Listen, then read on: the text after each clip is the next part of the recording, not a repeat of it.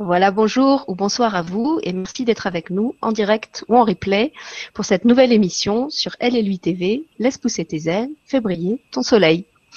Pour cette émission, je suis en compagnie d'un jeune invité qui n'était pas prévu à mon programme, je le connaissais pas il y a quelques jours. C'est Nicolas Bouvier et je suis très contente euh, que cette émission avec lui se soit presque improvisée pour ce soir. Bonsoir Nicolas et merci d'être avec nous aujourd'hui. Ben, bonsoir Sylvie et euh, bonsoir à tous les spectateurs qui nous suivent. Voilà, donc comme je le disais, euh, cette émission ne faisait pas partie de mon programme sur la chaîne. Euh, je vous avais retrouvé la semaine dernière en compagnie de Michel Guénier pour une émission sur la manipulation. Euh, et comment la, la, démasquer et déjouer ses, ses, pièges et ses stratagèmes. Et puis je vous avais annoncé la prochaine émission qui devait avoir lieu demain, qui s'appelle euh, De la souffrance à la liberté de l'être, et qui est une émission euh, de témoignage euh, dans laquelle je vais recevoir des personnes qui ont vécu des épreuves lourdes et qui, ont vécu des, des, choses difficiles, mais qui ne se sont pas laissées écraser euh, sur leur trajectoire par ces, ces, épreuves qui sont venues les impacter, mais qui au contraire s'en sont servis pour transformer leur vie et, et, transformer aussi celle des autres. Et comme la vie est bien faite, elle m'a mis justement sur le chemin euh, Nicolas, qui est en fait un, point de jonction, une charnière idéale entre ces deux émissions, puisque lui-même a été victime d'une forme de manipulation, qui est le harcèlement scolaire, et il va vous en parler euh, tout à l'heure. Et puis, euh, en fait, il n'est pas resté enfermé, englué dans ce statut de victime. Il a vraiment su se servir de cette expérience difficile qu'il avait vécue euh, pour, euh, pour, pour devenir un acteur, je dirais presque un militant, euh, qui aujourd'hui aide les autres et, et, actif sur plein de terrains à travers ses livres, à travers son engagement dans les écoles, auprès des parents, auprès des jeunes. Enfin, il va vous en parler en détail. Il est vraiment très très impliqué et très actif. Donc voilà, c'était vraiment l'invité idéal pour cette émission qui n'était pas prévue et qui en plus touche une actualité assez cruciale et assez brûlante dont j'ai pas beaucoup entendu parler, ni sur les médias classiques, ni même sur les médias alternatifs. Euh, le harcèlement scolaire, moi, je l'ai pas vécu en tant qu'élève, mais j'y ai assisté beaucoup euh, puisque j'ai été euh, enseignante dix ans dans un un enseignement euh, dans un établissement d'enseignement spécialisé euh, où on était beaucoup confronté à ces problèmes de, de harcèlement des, des, des, plus fragiles par les plus violents et où quelquefois c'était difficile de trouver des solutions à ça. Donc je suis vraiment contente ce soir de, de, de, vous apporter un invité euh, pertinent euh, qui va pouvoir répondre à, à, toutes vos questions à partir de son expérience et aussi à travers de tout son engagement sur le terrain. Voilà, bah, c'est aussi ce que j'ai apprécié chez, chez Nicolas, c'est que c'est vraiment un homme de terrain qui s'est pas contenté d'élaborer des théories sur le harcèlement et ce qu'on pouvait faire contre le harcèlement, mais qui a mis la main à la pâte, euh, même les deux mains et jusqu'au coude, je dirais. Et voilà, pour toutes ces raisons-là, j'avais j'avais à cœur de, de faire une émission avec lui ce soir. Donc Nicolas, écoute, je te propose de, de prendre la parole, partager avec le public euh, ce que tu as envie de, de dire dans l'ordre où tu as envie de le dire. Et puis quand tu penses que tu as fait une, une, présentation assez générale de ce que tu veux amener, mais on commencera à, à, prendre les questions des gens. Je vois que les gens sont déjà assez nombreux euh, à, à, réagir et à poser des questions. Et donc si vous suivez l'émission euh, sur YouTube, je vous rappelle que vous pouvez interagir. Euh, en allant sur le lien YouTube qu'on vous a mis Nicolas et moi sur Facebook, sur YouTube, partout.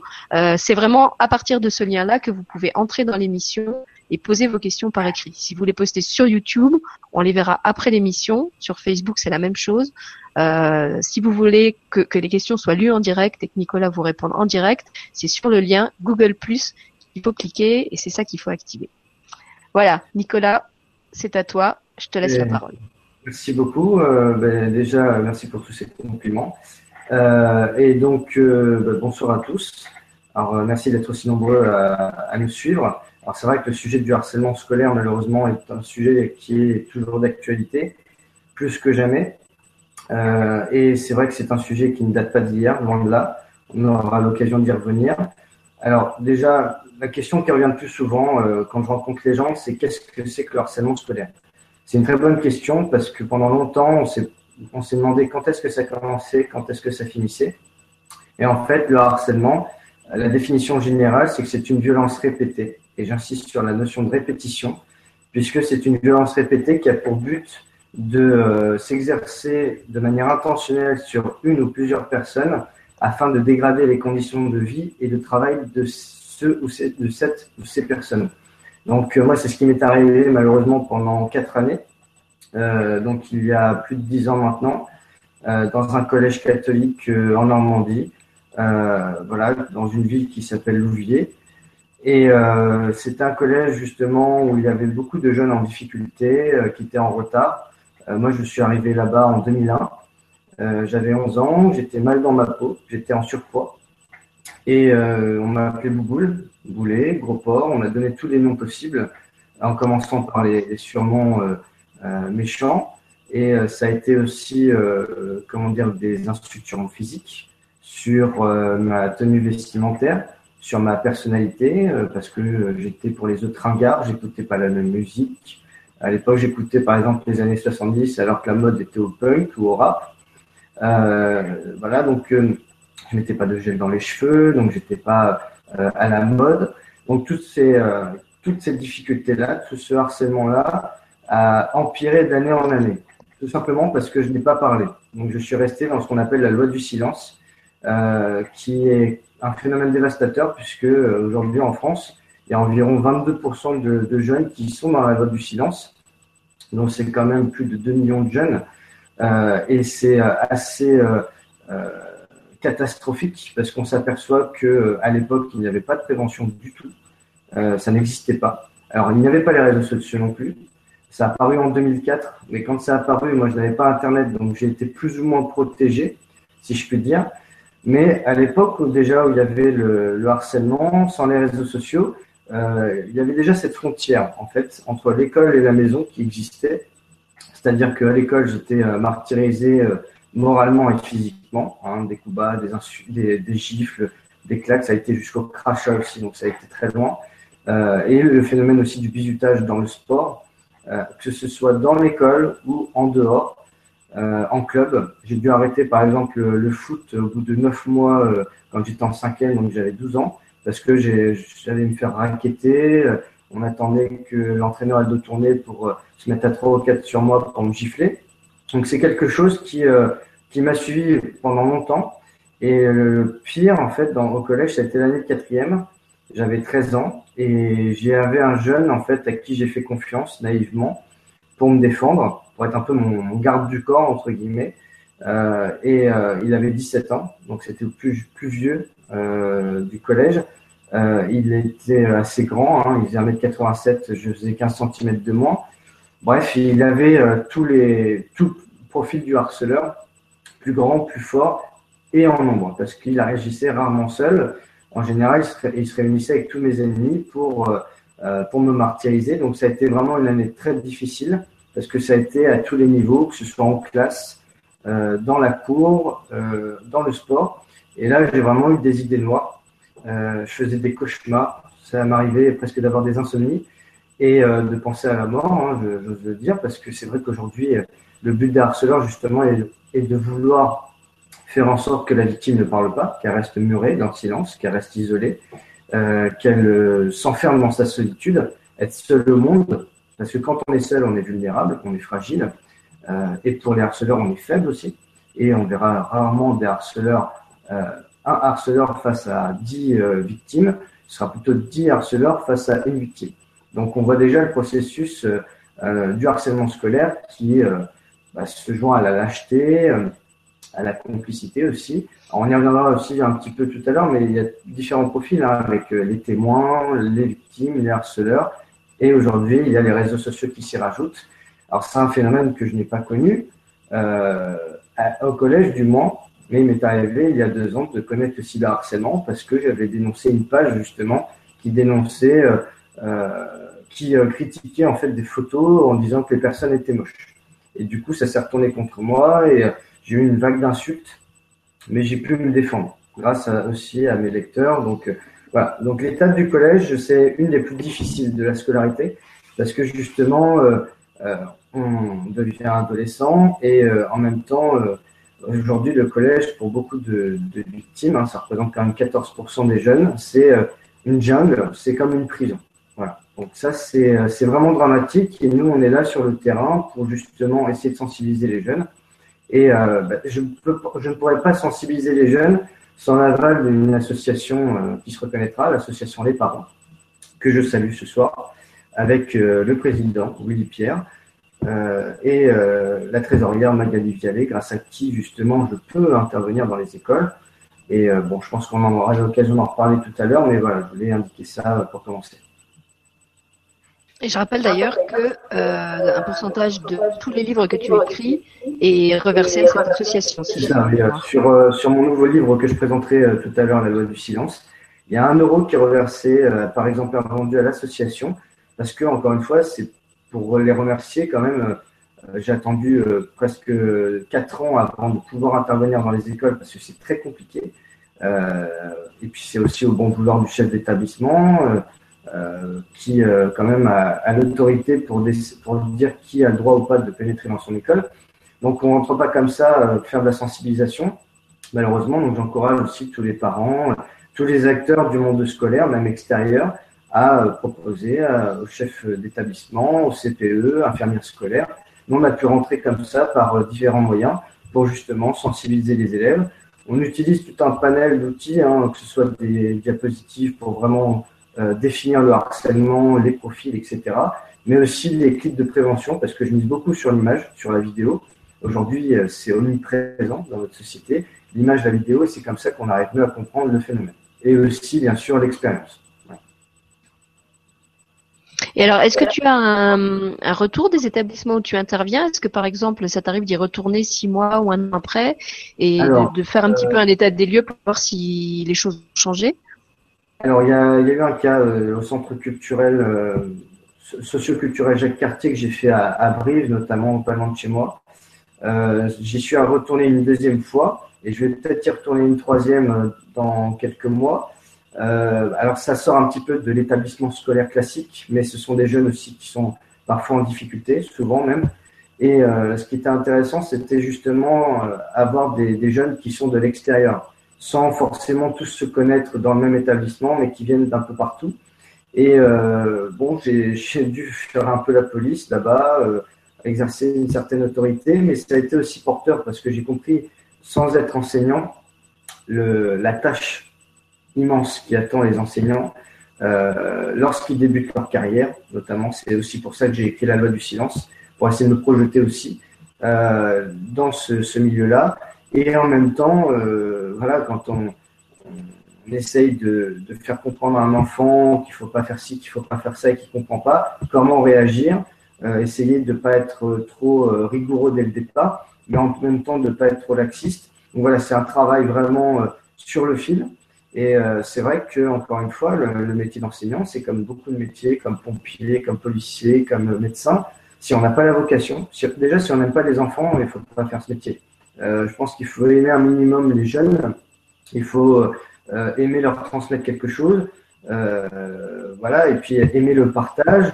Et ensuite, bah, voilà, c'est quand même un des plus beaux métiers du monde. Enfin, ça, ça a été le cas pendant un moment. Aujourd'hui, on s'aperçoit que c'est un métier parfois à risque, surtout dans certaines villes de France, dans certains départements. Et on s'aperçoit aussi que ben, les, les, gens qui sortent de, de l'ESP, l'école supérieure du professoral d'éducation, anciennement UFM, on s'aperçoit que ces jeunes-là sont laissés à, l'abandon sur le terrain. Euh, moi, je considère qu'ils sont laissés à l'abattoir parce qu'ils ne sont pas euh, prévenus suffisamment du terrain. Euh, ils n'ont jamais été confrontés à une classe entière. Et du coup, on a du mal à, pouvoir les aider quand ils sont face à des jeunes qui sont intolérants, intolérants qui sont euh, difficiles. Donc euh, voilà, c'est encore une fois un travail où euh, psychologie, autorité et transmission se, se mélangent. Donc c'est un métier très complet, voilà, qui est pourtant assez mal reconnu aujourd'hui parce qu'on s'aperçoit que quand même 30% des, des, enseignants changent de métier, se reconvertissent parce qu'ils n'en peuvent plus. Et, euh, et du coup, on s'aperçoit que voilà, leur, leur métier est difficile après, il y a aussi le contact avec les parents qui est parfois compliqué, euh, qui est souvent compliqué. Même il y a une vraie, euh, maintenant, il y a une vraie guerre. Alors c'est pas partout pareil, c'est pas une généralité, mais on s'aperçoit qu'il y a des cas où euh, les enseignants sont parfois sourds aussi, parce qu'on leur dit. Et voilà, c'est tout un ensemble. C'est pour ça que le harcèlement scolaire est un phénomène très vaste, très complexe, et qu'on essaye de démêler cas par cas ce qui se passe. Alors, je, me permets de t'interrompre parce qu'effectivement, il y a une, remarque d'un auditeur, Sergei Bonal, euh, qui est même une question et qui demande pourquoi beaucoup de profs ne prêtent pas autant attention au harcèlement scolaire, alors qu'ils prétendent le contraire. Et puisque tu es en train de parler des enseignants, euh, bah moi je peux donner une partie de la, de la réponse puisque j'ai été enseignante pendant dix ans. Euh, donc je crois pas que c'est les profs euh, n'y prêtent pas attention. Alors il y a peut-être effectivement des profs qui choisissent d'ignorer ça. Euh, moi, comme je l'ai expliqué, j'ai bossé dans un établissement qui était un établissement d'éducation spécialisée, donc où on accueillait de toute façon déjà des élèves qui étaient repérés comme étant des troubles du comportement, des, des, des problèmes de, de prédélinquance. C'était des ados, hein, c'était des, des, garçons. Euh, et je crois pas que les profs n'y prêtent pas attention. Il y a aussi le fait que, euh, comme tu l'as évoqué, il y, a, il y, a, beaucoup de choses qui sont difficiles à déceler dans le harcèlement scolaire. Il y a d'abord le fait que les victimes ont peur de parler. Il y a le fait que, comme tu le disais, c'est souvent une violence qui s'exerce en bande et que du coup, c'est difficile d'isoler qui est le meneur, qui, qui est à l'instigation de ça, puisqu'en fait, c'est, ça vient d'un petit peu tous les côtés. Donc, c'est difficile de, de d'isoler un coupable au milieu de tout ça. Euh, il y a aussi que souvent ça se passe euh, forcément dans des moments où, alors soit hors de la classe, soit dans les récrés, soit dans les toilettes. Nous, on avait des internes, il y avait aussi beaucoup de choses qui se passaient à l'internat, donc c'est pas forcément dans le cadre de la classe. Et puis il y a aussi que ben, l'enseignant, il, a une classe à gérer, il n'a pas juste euh, 10 gamins. nous, on avait la chance d'en avoir que 15 et c'était déjà difficile, mais aujourd'hui, ils en ont 30, ils en ont 40. Et quand vous avez 40 individus en face de vous, je mets n'importe qui au défi d'arriver à surveiller ce que fait un auditoire de 40 personnes dans les moindres faits et gestes. C'est pas possible. C'est pas possible d'arriver à voir tout ce qui se fait, tout ce qui se dit. Surtout que, comme tu le disais, c'est souvent insidieux. C'est des petits mots, c'est des petits coups bas, c'est des petits trucs par en dessous, c'est des papiers qui circulent. Ça va pas être forcément des grosses insultes qui, vont être proférées euh, à la face de la classe. Alors c'est vrai que il y, y, a beaucoup de vrai dans ce que tu dis. Euh, mais je me réfère aussi au témoignage que j'ai reçu parce que euh, il m'est arrivé aussi euh, d'être euh, martyrisé devant les professeurs. Il faut savoir que euh, aujourd'hui, bon, le métier d'enseignant est beaucoup plus mal vu qu'avant, euh, suivant les endroits. Encore une fois. Alors le problème, c'est qu'il y a plusieurs cas de figure. L'enseignant, c'est vrai qu'il a une classe à gérer, mais j'ai vu des enseignants qui faisaient leur métier tout simplement pour la sécurité de l'emploi. Et ça, c'est un fait qui existe. Et euh, je trouve ça euh, calamiteux parce que j'en ai connu personnellement des gens qui, euh, dès qu'il était l'heure de, fin de cours, rangeaient les affaires et partaient sans, sans demander leur reste. Encore une fois, c'est pas une généralité, mais il existe beaucoup de cas différents, donc j'essaye de les expliquer cas par cas. Mais c'est vrai qu'il existe aussi des, profs qui sont exemplaires, qui essayent d'être au plus près de leurs élèves et euh, je les félicite parce que c'est pas facile. Encore une fois, c'est un métier qui devient de plus en plus compliqué. On en demande toujours de plus en plus aux professeurs. Euh, et en même temps, euh, ces, ces enseignants-là qui sont très impliqués n'ont pas euh, l'aide nécessaire, n'ont pas l'accompagnement de la hiérarchie souvent.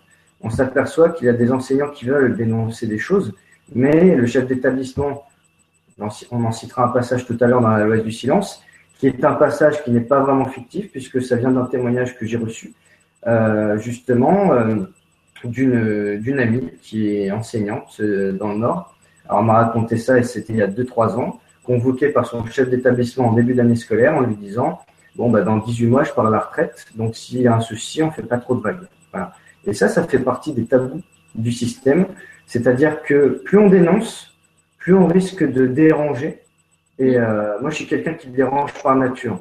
Donc, c'est pour ça que j'aurais jamais pu être prof. Je me serais mis les parents à dos. Je me serais mis toutes les institutions à dos. Parce que dès qu'il y a un problème, je suis réactif, je suis là, quitte à déranger.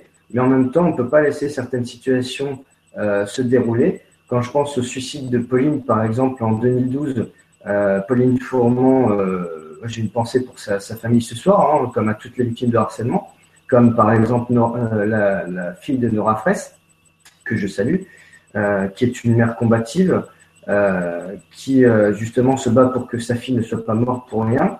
Et malheureusement, il y a encore beaucoup de chemin à faire parce que on s'aperçoit que tous ces jeunes qui sont morts à cause de l'école, souvent les parents n'étaient pas au courant, mais tout le monde savait à l'école. C'était le cas pour Pauline, c'était le cas plus ou moins pour Marion. Pauline, ce qui se passait, c'est qu'elle allait à l'école, on l'a traité de garçon manqué, on lui crachait dans son assiette au self, on l'a martyrisé. Et puis, quand l'enquête a, été ouverte, chacun a rejeté la responsabilité sur l'autre, et on s'est aperçu qu'au final, les parents étaient les seuls à ne pas être au courant. Et quand un enfant veut garder le silence, il sait le faire. C'est-à-dire que moi, quand j'étais victime, euh, je faisais en sorte que ça ne se sache pas. On m'a frappé, j'ai eu des bleus, je me disais que je m'étais cogné, je trouvais n'importe quelle excuse. Aujourd'hui, c'est différent. Euh, comparativement à l'époque où j'ai été victime, aujourd'hui, on a des numéros verts, on a des associations, on a des victimes qui témoignent, on fait partie. On a plus de moyens. Mais encore une fois, j'ai l'impression que paradoxalement, plus on en parle, et plus c'est difficile d'aller jusqu'au bout des choses, parce que, euh, encore une fois, tous les tabous ressurgissent. Alors, le tabou du harcèlement scolaire fait partie des tabous de la société, comme le viol, l'inceste, euh, le harcèlement au travail aussi, malheureusement que j'ai vécu également par la suite. Et on s'est aperçu que le harcèlement au travail, justement, souvent, c'était des victimes qui déjà l'avaient été à l'école et qui se retrouvent au travail. C'est un flux aussi dévastateur qui a fait quand même pas mal de suicides. Donc, euh, encore une fois, tous les types de harcèlement sont à, combattre, tout comme le harcèlement sexuel. Pas plus tard que cette semaine, avec l'affaire du, député Bopin, ça ressurgit. Mais encore une fois, c'est un fléau qui existe depuis euh, des décennies. Et euh, même s'il y a des lois qui existent, sont-elles appliquées? Sont-elles connues des gens? Euh, c'est très compliqué, encore une fois. Mais au niveau de l'enseignement, on s'aperçoit que plus on monte dans la hiérarchie des institutions, inspection, rectorat, d'académie, ministère, et plus on a tendance à minimiser, à fermer les portes. C'est ce qui s'est passé pour Jonathan Destin, la plupart des, spectateurs qui nous regardent connaissent maintenant, puisque c'est un jeune qui a eu une histoire effroyable, encore pire que la mienne, qui a voulu se tuer euh, s'immolé par le feu, qui en est marqué physiquement à vie. Euh, moi, je, l'encourage de tout cœur à se battre. Euh, je, salue aussi sa famille parce que euh, c'est difficile de, vivre avec ça. Pour trouver un travail, surtout quand on est marqué physiquement, c'est très compliqué. Et il doit se reconstruire à tous les niveaux. Et en même temps, on s'est aperçu que quand l'enquête a été ouverte, les journalistes ont appelé le rectorat, silence radio, et alors qu'en 2012, quand l'enquête a été faite, il y avait quand même eu trois suicides dans l'établissement. Donc euh, voilà, plus on monte dans la hiérarchie, on s'aperçoit qu'il y a des, euh, intérêts financiers, pécuniaires, des, euh, des réseaux, plus ou moins des pistons, etc. Donc voilà, c'est de plus en plus politisé et c'est un vrai problème parce que ben, quand on a des, familles qui viennent nous voir, qui nous disent voilà, euh, je connais telle personne qui est victime de harcèlement, qu'est-ce que je fais? La justice, c'est une solution, mais ça ne marche pas à tous les coups. Euh, ensuite, euh, écrire aux institutions, aux inspections rectorats d'académie, c'est pareil. Alors, on encourage à rencontrer les, les directeurs, les enseignants, etc. souvent, ça mène pas à grand-chose parce qu'il y a une surdité, un aveuglement, parfois volontaire aussi, un déni où on dit que ben, c'est la faute de la victime, qu'elle a provoqué ça. Et puis ce qui se passe, c'est qu'après, euh, on finit par faire scandale dans la presse, par essayer d'utiliser tous les moyens. Et euh, ben, il y a des jeunes qui veulent faire justice eux-mêmes. Et euh, c'est pas une solution, parce que faire justice soi-même, euh, même si d'un point de vue moral, on peut comprendre certaines choses, ça peut faire empirer les choses, parce que faire justice soi-même, on va devenir plus coupable que le harceleur au final. Et je sais qu'une fois, j'ai voulu faire justice moi-même en me rebellant contre mon harceleur. Ben, j'ai fini à l'infirmerie. Mais euh, voilà, donc juste pour expliquer comment je m'en suis sorti, au final, quand euh, j'ai parlé à mes parents du harcèlement, c'était au bout de trois ans et demi. Donc pendant trois ans et demi, j'ai encaissé sans cesse, euh, en me renfermant dans mon monde. Alors j'étais pianiste, bon, euh, j'étais un grand fan d'Harry Potter, donc je m'enfermais dans cet univers-là. J'avais ma famille aussi qui était là. Donc voilà, j'avais ma bulle. Et puis un jour, j'ai eu euh, des menaces de mes harceleurs. C'était deux grands frères jumeaux euh, qui m'ont dit euh, Boubion, on va faire un pot à la sortie. Et donc là, j'ai tiré la sonnette d'alarme et j'en ai. Euh, je voulais pas en parler à mes parents midi, mais ils se sont aperçus que ça n'allait pas. Et euh, ce qui s'est passé, c'est qu'ils m'ont fait cracher le morceau. Et là, je leur ai dit, voilà, j'en ai marre du, collège. Alors, je devais déménager quelques mois après parce que j'étais en Normandie pour arriver en Dordogne. Et du coup, j'avais hâte d'en finir. Et, et mon père m'a dit, écoute, tu vas à l'école quand même, même si c'est dur. T'en fais pas, d'ici demain, ce sera arrivé. Mais là, je suis retourné à l'école un peu inquiet parce que je me suis dit, qu'est-ce qu'il va faire? Et le soir, je suis rentré chez moi, euh, la peur au ventre. Donc j'avais toujours cette phobie scolaire, ce, nœud à l'estomac. Et là, euh, j'étais suivi par euh, les meilleurs harceleurs, un peu comme dans un polar. Hein, C'était vraiment une poursuite comme ça. Et dans un angle de rue, ils ont essayé de m'agresser. Et là, mon père est intervenu et il les a chopés comme ça pour les ramener jusque, jusque devant la directrice, une sœur. Et là, euh, il leur a dit voilà, il leur a expliqué la situation, il leur a dit si jamais vous faites rien, moi j'écris en lieu, ça va être vite.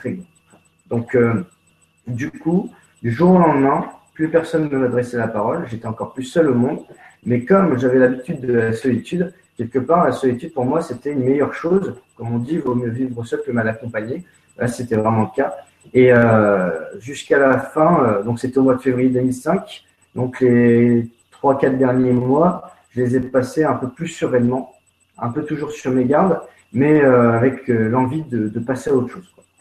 Et alors, puisque tu avais la chance euh, d'avoir une famille à l'écoute, pourquoi avoir attendu trois ans avant d'oser leur en parler, comme tu dis? Alors, c'est une question qu'on me pose souvent parce qu'en fait, il y a plusieurs choses. C'est la peur, c'est la honte, c'est.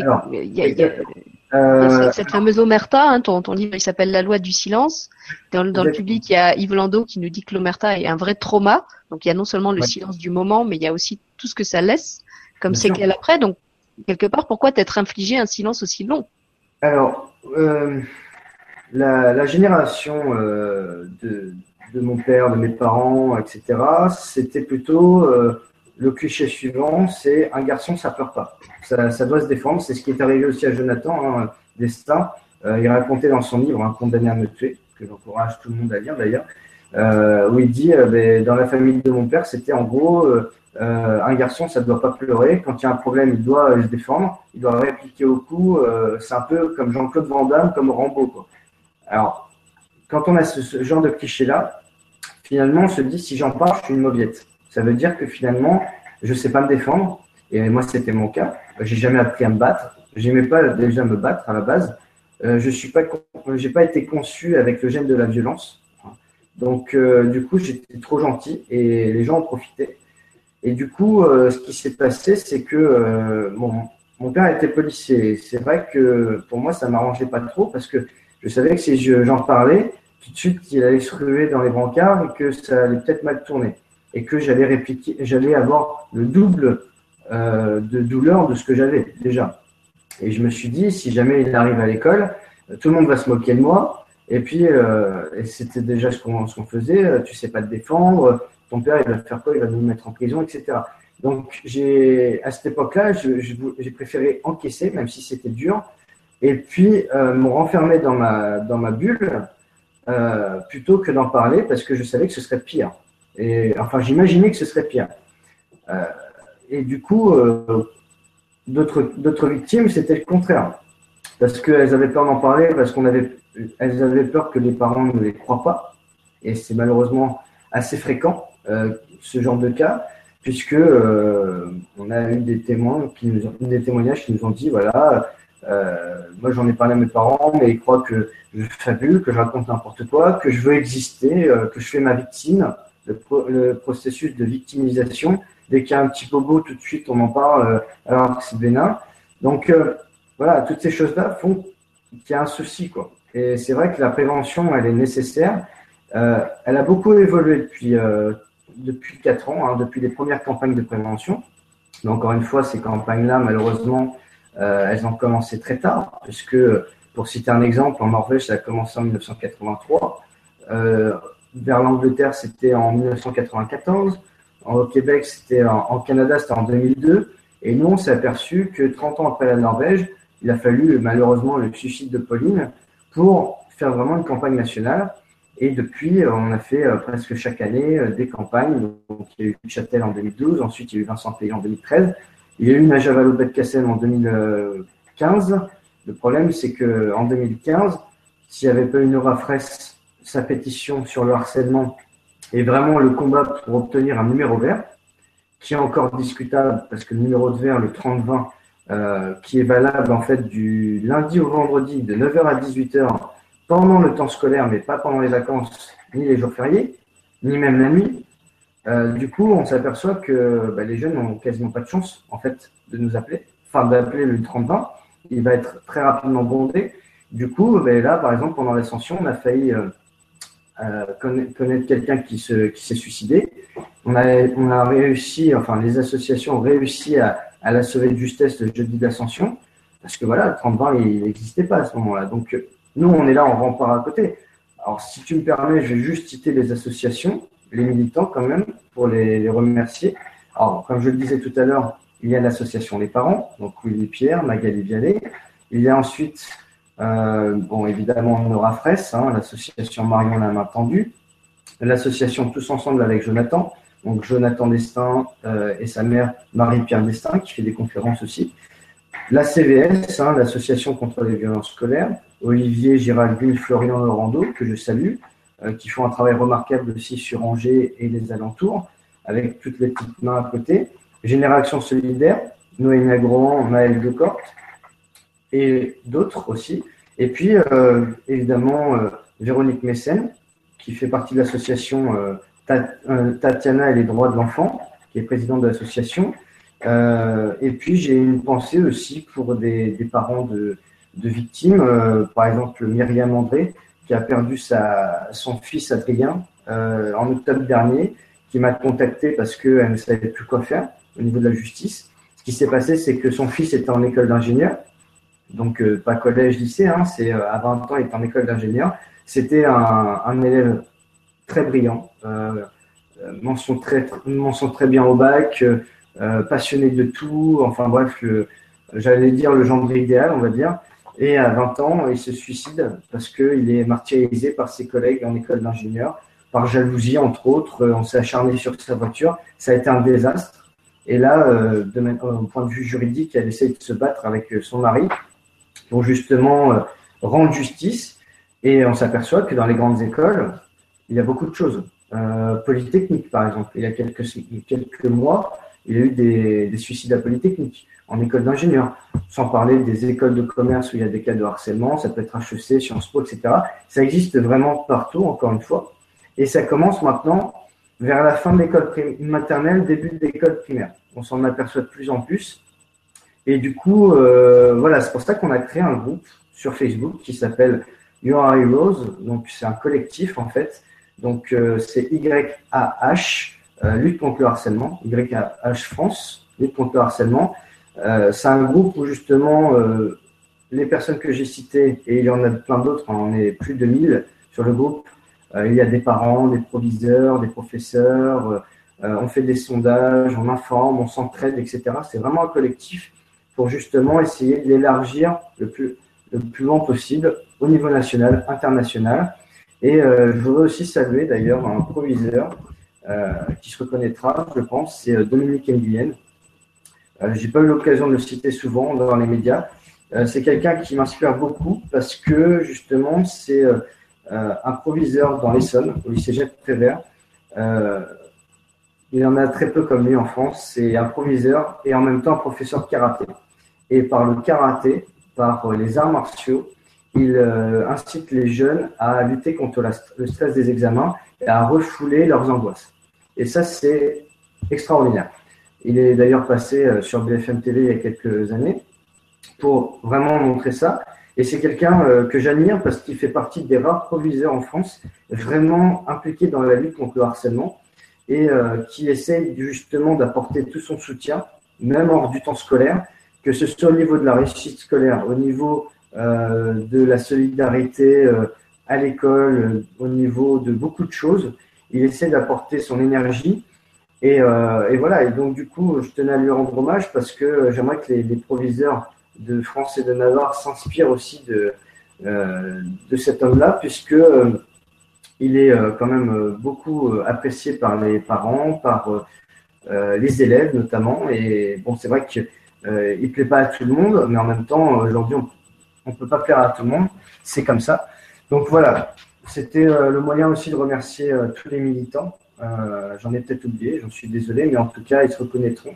Parce que justement, puisque tu remercies là, toutes les, associations, les familles, tous ces gens que tu avais à cœur de citer, il y a une personne du public qui me dit que ce serait bien de rendre hommage aussi à tous les jeunes qui sont partis, qui ont été victimes de harcèlement et qui en sont morts.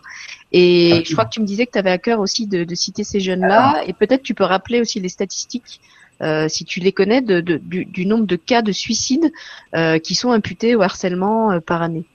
Alors, je sais encore. On avait parlé quand, quand, on a préparé l'émission ensemble, je ne les ai pas en tête. Absolument. Alors, ce que je vais faire déjà pour les, euh, les statistiques, je reprends ce qu'il y a à la fin de mon livre, euh, le harcèlement scolaire en quelques chiffres.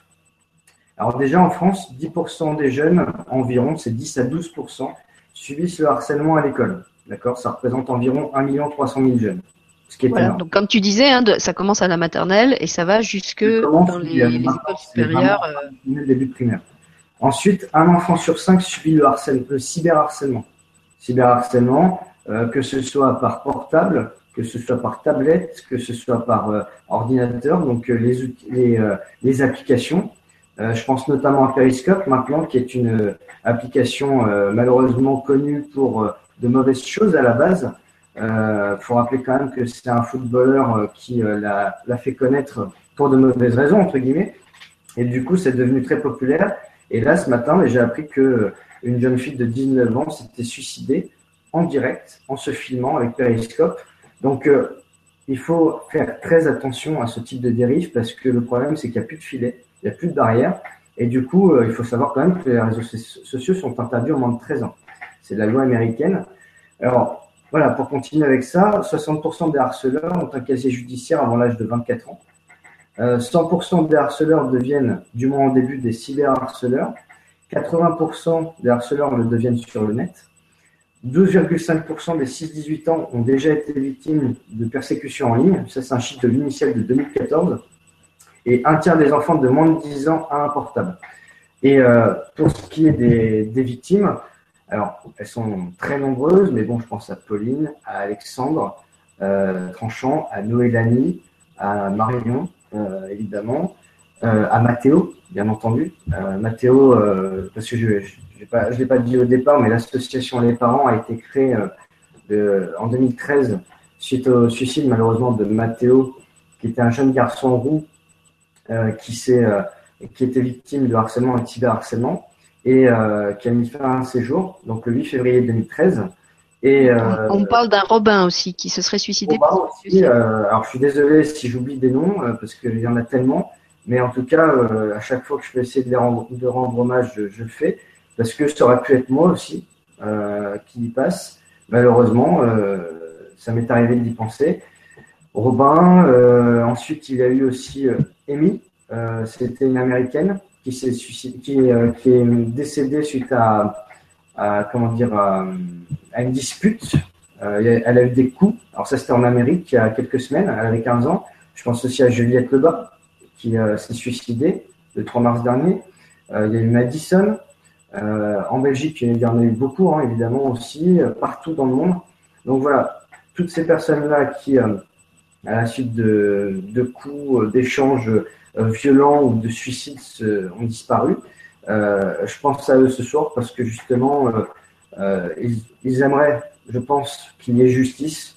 Et surtout, j'ai inventé un slogan donc, que maintenant je, je, colporte un peu partout, c'est on ne va pas à l'école pour mourir, mais pour s'instruire, notamment pour ces raisons-là, parce que à la base, l'école, c'est un lieu de savoir, d'instruction, où le but, c'est de former des citoyens, des gens respectables, entre guillemets, qui ont un travail, qui, qui entrent dans la vie. Et quand euh, j'entends des, des, chefs d'établissement, et ça, ça remonte à pas très longtemps finalement, il y a 2-3 ans à peine, euh, où on disait, euh, bah, moi dans mon établissement, il n'y a pas de harcèlement, ça n'existe pas. Ou alors, bah, vous savez, ils vont apprendre la vie, hein, ce sont des, des enfants, il faut bien qu'ils qu se divertissent, etc. Non, parce qu'au bout d'un moment, on commence, et puis après, c'est la gangrène, et ça peut commencer par des petits mots, hein, des petites moqueries, et puis après, ça devient dangereux. Et encore une fois, la loi du silence, elle est là. Plus on laisse passer et plus les harceleurs en profiteront. Voilà. Donc euh, le message à faire passer, c'est que justement, il faut parler, il faut briser le silence. Le collectif est là parce que le collectif justement réunit beaucoup d'associations en France et le but est de créer cette synergie justement qui nous unit. Et ça, c'est une grande fierté que, que j'ai personnellement, c'est que depuis que j'ai débuté, euh, je me suis rendu compte que déjà, je n'étais pas seul à vouloir me battre. Et ça, en soi, c'était une, une, bonne nouvelle parce que quand on est victime de harcèlement, on pense qu'on est tout seul, seul contre tous, seul au monde. C'est ce qu'a pensé par exemple Noémie Agrouan hein, quand elle en parlait dans son livre, ou Jonathan. Euh, donc euh, voilà, pour faire, euh, pour faire court, je remercie tous les militants par rapport à ce combat-là parce que euh, je pense que mes débuts dans l'écriture ont, été aussi euh, vraiment liés à ça. Et moi, ce qui m'a vraiment donné envie de, de, faire cette émission avec toi, c'est que, alors, autour de cette, cette, histoire de harcèlement scolaire, on ressent, comme, on ressent beaucoup d'impuissance. L'impuissance des victimes, l'impuissance des parents, l'impuissance des enseignants, l'impuissance de l'institution qui peut être masquée quelquefois par un, par un déni euh, ou ouais. un refus de voir, comme tu disais. Euh, il faut pas oublier non plus que pour un proviseur, son établissement, c'est un peu sa vitrine, que euh, chaque établissement, en tout cas dans le secondaire, il dépend de la région, et donc, comme tu disais, c'est aussi politisé. Donc, ni le proviseur, ni les représentants régionaux n'ont intérêt à faire parler du lycée en mal, et ça peut expliquer pourquoi, quelquefois, ils ont tendance à vouloir étouffer les problèmes plutôt que les prendre de face, parce que forcément, c'est un petit peu une verrue hein, sur un sur un établissement de, de, de savoir qu'il y a du, du harcèlement scolaire, c'est c'est pas bon pour la réputation de l'établissement. absolument. Le, le, problème, voilà, le, par exemple, le lycée Henri IV à Paris, euh, des établissements comme ça réputés, euh, ça dérange. Moi-même, euh, dans, dans, mon département, c'est pareil. Pour aller dans certains établissements, c'est compliqué. Et encore une fois, ça vont vouloir des chefs d'établissement. Donc, encore une fois, je, je, je, le rappelle, que vous soyez parents, même grands-parents, euh, que vous connaissez quelqu'un dans une école euh, CPE, infirmière, euh, assistant d'éducation, proviseur, prof, n'hésitez pas. Si jamais vous souhaitez que quelqu'un intervienne dans une école pour faire de la prévention, on peut aussi passer par les gendarmes hein, pour justement faire de la prévention sur la cybersécurité, sur ce genre de choses. La police pas, aussi. Je me souviens qu'on a eu plusieurs interventions de la, de la, PJJ, la protection judiciaire des jeunes, je crois, ça s'appelait à l'époque, faisait des, des, interventions régulières euh, dans l'établissement euh, qui expliquaient aux, aux, jeunes ce qu'ils risquaient quand ils pratiquaient ce genre de choses, quelles étaient les sanctions pénales. Euh, et ils ont souvent des brigades qui sont formées euh, spécifiquement à l'intervention auprès des jeunes et ils, ils se déplacent et, ils, font vraiment une information euh, auprès des jeunes. Ils sont, ils Alors, je voudrais juste, si tu me permets, de faire un rappel quand même de, de la loi qui existe, parce que les, les, associations se sont beaucoup battues euh, depuis l'apparition de Facebook, en fait, 2004. Euh, en, pendant dix ans, il y a eu un vide juridique. Et ça, ça a été vraiment euh, monstrueux parce que le premier cas de happy slapping, le happy slapping, c'est quand on filme ou on prend en photo une agression pour la partager sur les réseaux sociaux, sur Internet. Le premier cas a commencé en 2006. Et la première fois qu'il qu y a une loi qui sort, c'est en 2014, donc la loi du 4 août 2014, euh, qui introduit dans le code pénal un article. Alors les gens pourront le retrouver hein, sur euh, le collectif Rose ou sur Internet. En fait, c'est une loi qui est euh, pour l'égalité homme-femme à la base, mais il y a beaucoup de choses dedans. Elle est assez longue, assez euh, complexe aussi, donc je résume dans les grandes lignes euh, déjà redéfinit aussi la notion de harcèlement, comme je définissais au départ. Donc, le fait de harceler une personne euh, par des propos, des comportements répétés, euh, comment dire, dans le but de dégrader des conditions de vie et de travail de cette ou ces personnes, c'est puni d'un an d'emprisonnement et de 15 000 euros d'amende. Dans le cas où, ça entraîne une, une ITT, euh, donc interruption temporaire du travail inférieure ou égale à 8 jours, et donc, euh, si c'est plus de 8 jours, c'est 30 000 euros d'amende, euh, sachant que c'est valable aussi donc pour les un an d'emprisonnement et 15 000 euros d'amende pour les mineurs de moins de 15 ans, sur les personnes vulnérables, les personnes en situation de handicap, etc. Euh, et que euh, si parmi ces, critères, il y en a deux au moins qui sont concernés, donc par exemple, euh, incapacité de égale à 8 jours plus mineur de 15 ans, de moins de 15 ans, c'est 45 000 euros d'amende et 3 ans d'emprisonnement. Donc c'est pour ça que la loi est assez technique et assez complexe parce qu'il faut vraiment euh, bien retrouver les critères auxquels on appartient à ce moment-là. Et la loi va plus loin puisqu'elle concerne aussi le harcèlement moral dans l'entreprise, dans le couple, et puis la violence psychologique est aussi un délit qui est réprimé dans le code pénal à l'article 222, indice 14, indice 3, jusqu'à indice 7. Voilà. Donc, juste un rappel de la loi que les gens pourront retrouver si jamais ils ne, la trouvent pas pour nous demander, mais pour dire qu'il existe maintenant quelque chose euh, pour réprimer ça. Encore une fois, il faut l'appliquer. Est-ce que c'est le cas en espèces? Euh, J'en suis pas sûr parce que dans les médias, on n'en entend quasiment jamais parler.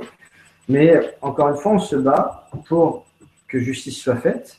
Euh, on a des dossiers. Alors, j'ai oublié de citer tout à l'heure parmi des militants, il y a aussi Gwenaël Cornec, euh, qui a eu sa fille qui a été euh, violée. Donc là, des cas gravissimes.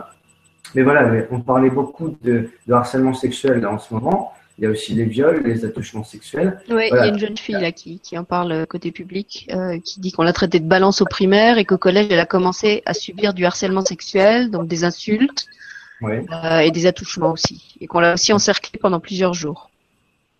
D'accord. Donc du coup, euh, voilà. Alors justement, ce qu'on qu'on disait avec euh, Willy Pierre parmi les préventions qu'on a fait dans les écoles, Bon, déjà, j'ai eu l'opportunité de rencontrer environ 1400 jeunes depuis le 7 janvier. Euh, c'est la date à laquelle j'ai commencé mes interventions.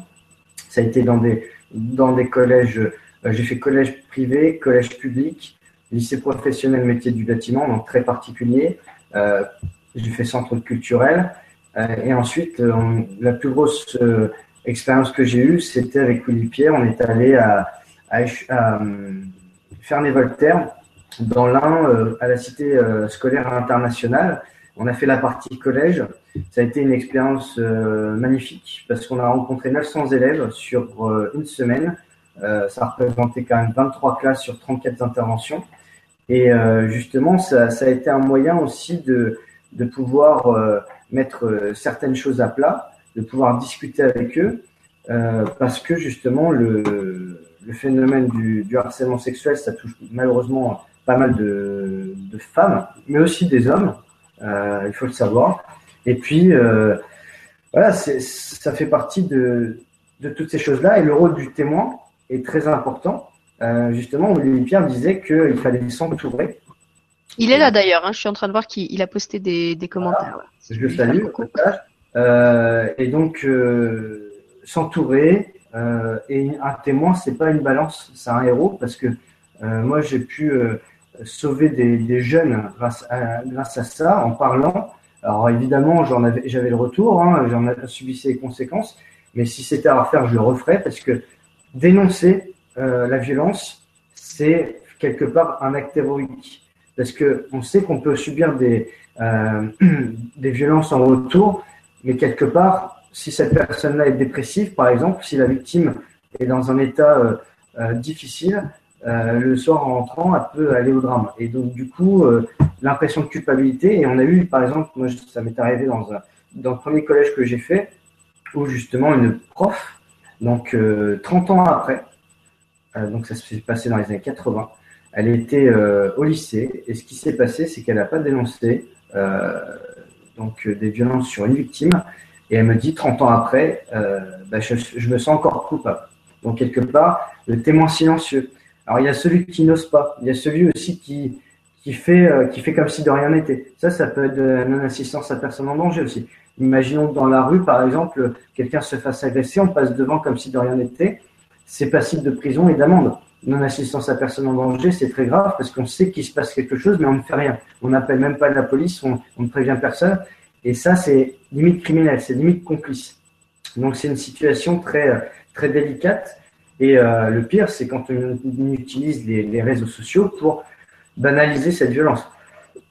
Pardon. Et donc, du coup, euh, l'utilisation de, Facebook, de Periscope, euh, de Twitter, d'Instagram, de tous ces outils-là, aujourd'hui, dès lors qu'ils sont mal utilisés, qu'ils sont utilisés pour faire des bêtises aussi, il y a beaucoup de bêtises, beaucoup de choses immondes, euh, voilà, ça, ça, peut aller très loin et on s'aperçoit que les jeunes sont accros à ces outils-là et que euh, de plus en plus jeunes, par exemple, j'ai rencontré un jeune à 7 ans, il avait un iPhone 4 avec quatre réseaux sociaux. Euh, donc du coup, on s'aperçoit que ces jeunes-là, qui ont l'âge voilà, de, de, connaître une enfance, on va dire classique, sont autant dans l'accessibilité de ces outils-là que des adultes comme nous, et donc sont autant exposés aux violences, à toutes les choses néfastes, sans filtre, parce qu'en général, c'est avec l'accord des parents, souvent, malheureusement. Donc je le dis aux parents aussi, faites attention, parce que si vous n'êtes pas vigilant, euh, c'est quand les, parents ont de tourner que les jeunes font plus de bêtises. Hein. Et même avec l'accord parental, on sait qu'avec Facebook, on peut tricher sur son âge, on peut tout faire.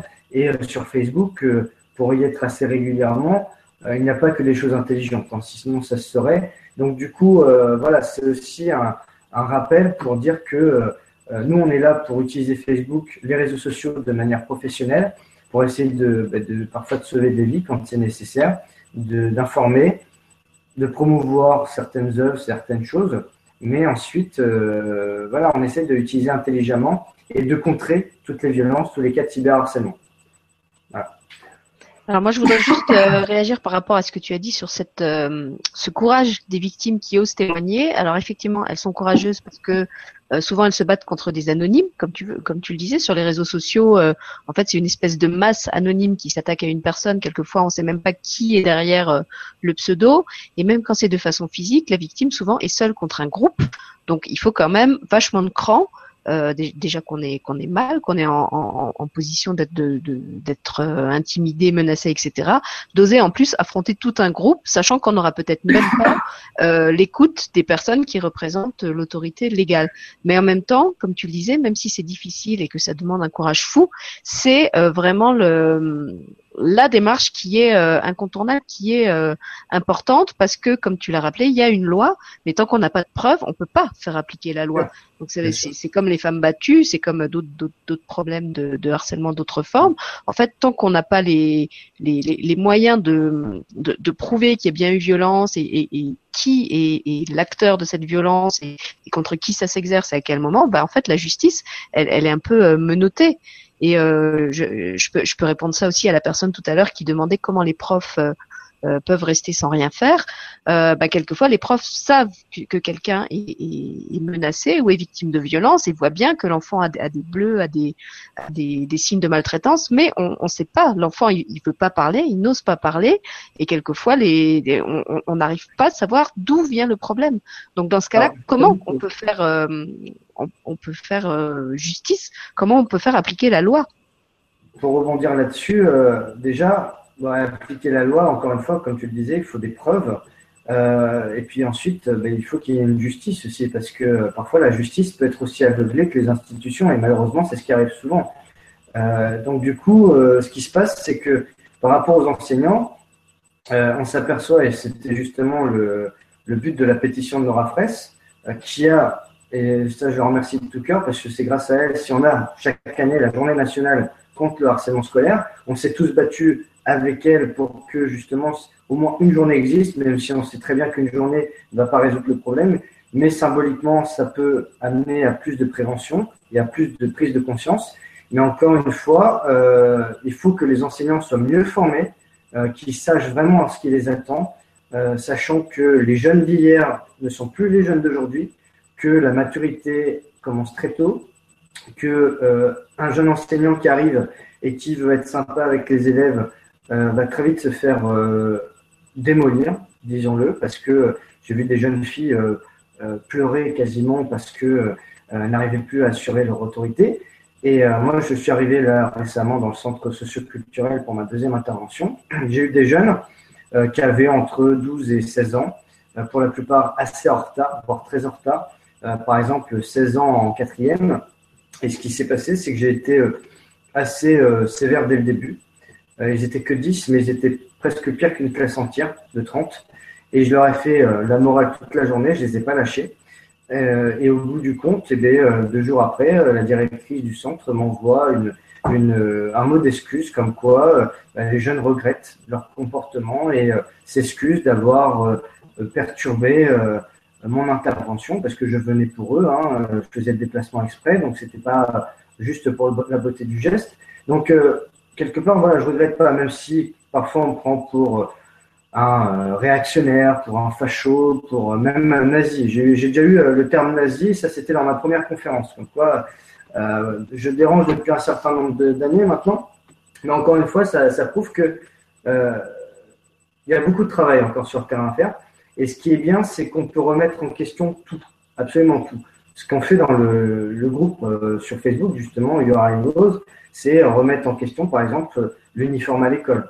Est-ce que aujourd'hui, on pourrait euh, remettre l'uniforme à l'école? Les gens, par les sondages, répondent ce qu'ils veulent, on débat dans le respect, euh, voilà. Et euh, par exemple, c'est pareil. Est-ce que les retenues sont encore valables? Personnellement, je pense que les retenues, elles ne servent plus à rien parce que déjà dans le passé, quand j'ai connu mes harceleurs qui étaient en retenue, ils ne faisaient jamais, euh, enfin, ils étaient euh, plutôt multirécidivistes.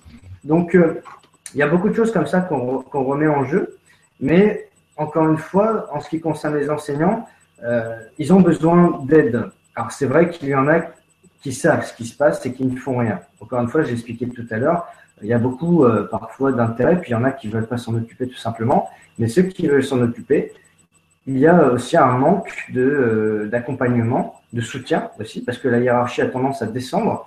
Et euh, ça, je l'ai mis dans mon nouveau livre, parce que justement, c'est des témoignages que j'ai reçus. Et je voulais rendre hommage aux enseignants pour une fois, parce que le harcèlement scolaire n'est pas qu'entre élèves, il est aussi entre professeurs et élèves. Que ce soit les professeurs qui, par exemple, tentent d'humilier un élève, le prennent comme bouc émissaire et tout le monde va s'acharner sur lui, comme ou sur elle, ou comme le contraire, des élèves qui euh, vont essayer de faire déprimer un prof. Moi, j'ai vu des jeunes se gargariser d'avoir fait partir en congé maladie un prof parce qu'il n'aimait pas. Comme ça, ça leur permettait d'avoir euh, des heures de cours en moins. Donc euh, voilà, le harcèlement scolaire, c'est très, très large. Et pour les enseignants, ce qui est encore pire, c'est qu'il y a aussi du harcèlement au travail, entre collègues ou vis-à-vis -vis de la hiérarchie. Donc là, c'est un double problème parce que justement, cet ami en question, euh, à qui je pense ce soir aussi, parce que euh, elle fait pas un métier facile non plus. C'est euh, voilà, elle était jeune enseignante, elle avait déjà les élèves. Elle m'a cité le cas d'une classe de 5e qui avait un casier judiciaire pour raquette et agression à 12 ans, la moitié de la classe. Et en plus, elle n'était pas soutenue par sa hiérarchie parce qu'elle était nouvelle. certains avaient 30 ans de, de, métier et donc il y avait une sorte de bizutage. Voilà. Euh, donc les bizutages, c'est pas seulement à l'entrée des, des euh, universités on, on essaye de, de tester les, les nouveaux ou, ou, dans le sport, c'est aussi euh, parfois dans, dans l'enseignement. Donc voilà, c'est très large comme, euh, comme phénomène. Ça existe depuis, je vais dire, la nuit des temps, si je puis dire. D'ailleurs, je, je voudrais citer un, un très bon livre qui parle de ce sujet-là, qu'on m'a offert, qui s'appelle L'école de la violence, de Michel de Saint-Pierre. J'en ai déjà parlé à, à mes lecteurs il y a quelques temps parce que ça parle de, des années 50-60, déjà, le phénomène du bizutage et du harcèlement. Et c'était une époque où déjà, un enfant, ça se plaignait pas. Euh, il rentrait à la maison, euh, il y avait un problème à l'école, euh, il avait une punition, il se retrouvait de double à la maison. Et moi, c'est comme ça que j'étais éduqué. Donc, c'est pour ça que j'étais pas en phase avec les jeunes de mon âge, parce que, voilà. Et du coup, ce qui s'est passé, c'est que par la suite, on a découvert vraiment la notion de harcèlement dans les années 70 sont des sociologues allemands qui euh, ont étudié le sujet. Et le mot harcèlement scolaire existe depuis 1990, donc euh, ma naissance. Donc euh, c'est un phénomène, on va dire, assez récent quand on, l'étudie, mais qui est très ancien dans les faits. Oui, c'est ça. Je pense que ça existait depuis bien avant et même depuis bien avant les réseaux sociaux. Mais sauf que c'était peut-être pas avec cette ampleur et on en entendait aussi beaucoup moins parler. Mais quand on a, préparé l'émission tous les deux, euh, bon, on n'est pas de la même génération, toi et moi, et on, avait connu ça tous les deux euh, euh à l'école et, et, sûrement mes, mes, parents et mes grands-parents aussi. Je pense qu'effectivement, c'est très vieux hein, cette histoire. Et le, truc, c'est que c'est pas parce que ça a toujours existé que bah, ça doit continuer. Ah que... ça, bien sûr que non. Mais ce que j'avais envie de te proposer, puisque tu, tu en étais à, à citer des livres, c'était de lire euh, l'extrait du tien que tu avais envie de nous, nous faire partager ce soir, puisque justement c'est un extrait qui est assez euh, emblématique de la, la, surdité de certaines autorités par rapport euh, aux enseignants. et puis c'est vrai que pour l'instant on a beaucoup parler de, de, de, ton passé, de, de victime de harcèlement, de ton engagement auprès des, des victimes du harcèlement, et c'est génial. Mais il faut pas oublier que, euh, en plus de, de, toute cette implication, euh, tu es aussi un auteur. Tu n'as que 25 ans, mais tu es déjà l'auteur de six livres, dont plusieurs évidemment euh, ont, le, le, harcèlement au cœur de leur de leur intrigue. Et, et j'avais envie, si tu veux bien, qu'on, avant de reprendre la suite des questions, qu'on leur lise ce petit extrait parce que je trouve qu'il donne une, une bonne illustration de, de, tout ce dont on est en train de parler là. Alors peut-être qu'avant de, de, recadrer euh, donc la loi du silence, peut-être que je vais présenter déjà les, les premiers livres, sachant que évidemment c'est une suite. D'accord, mais alors fais-le brièvement parce qu'on est déjà à une heure d'émission. Donc si ah, tu veux avoir le temps encore après de répondre aux gens. Donc euh, déjà bon, le, le premier livre, euh, Sentiment partagé, hein, donc je l'ai sorti en 2011 et c'est l'histoire d'un jeune garçon qui s'appelle Jérôme, qui a 13 ans, qui est victime de harcèlement euh, morale et physique par ses camarades à l'école, au collège. Euh, et l'histoire se passe entre le début de la quatrième et le brevet des collèges. À la suite d'un accident de voiture, il perd sa petite sœur, donc il a 10 ans au moment des faits. Et euh, durant l'accident, le, le chauffard prend la fuite. Et donc, il va ressentir déjà une culpabilité par rapport à la mort de sa sœur, une colère par rapport à la fuite du chauffard. Et ensuite, il va rentrer à l'école et euh, essayer de s'intégrer, mais ça va être très dur parce qu'il est marqué physiquement. Donc on l'appelle Frankenstein. Et en même temps, euh, euh, il va essayer de, séduire la plus belle fille du collège. Le problème, c'est que c'est l'ex-petite amie de son pire ennemi, Jonathan Perrault. Donc ça va créer des jalousies et sentiments partagés. Justement, ça évoque le fait de savoir si deux personnes diamétralement opposées peuvent sortir ensemble en sachant ce que ça implique. Et, c'est un livre euh, qui est tout public ou c'est réservé à des adultes? Est-ce que ça peut être lu par des, des collégiens, par exemple? Bien sûr, c'est tout public. Hein. Franchement, euh, moi j'ai tout les publics. Et donc, du coup, ensuite, j'ai Scrupule. Alors, Scrupule, c'est euh, ça se passe au lycée cette fois. Donc, j'ai sorti en 2012.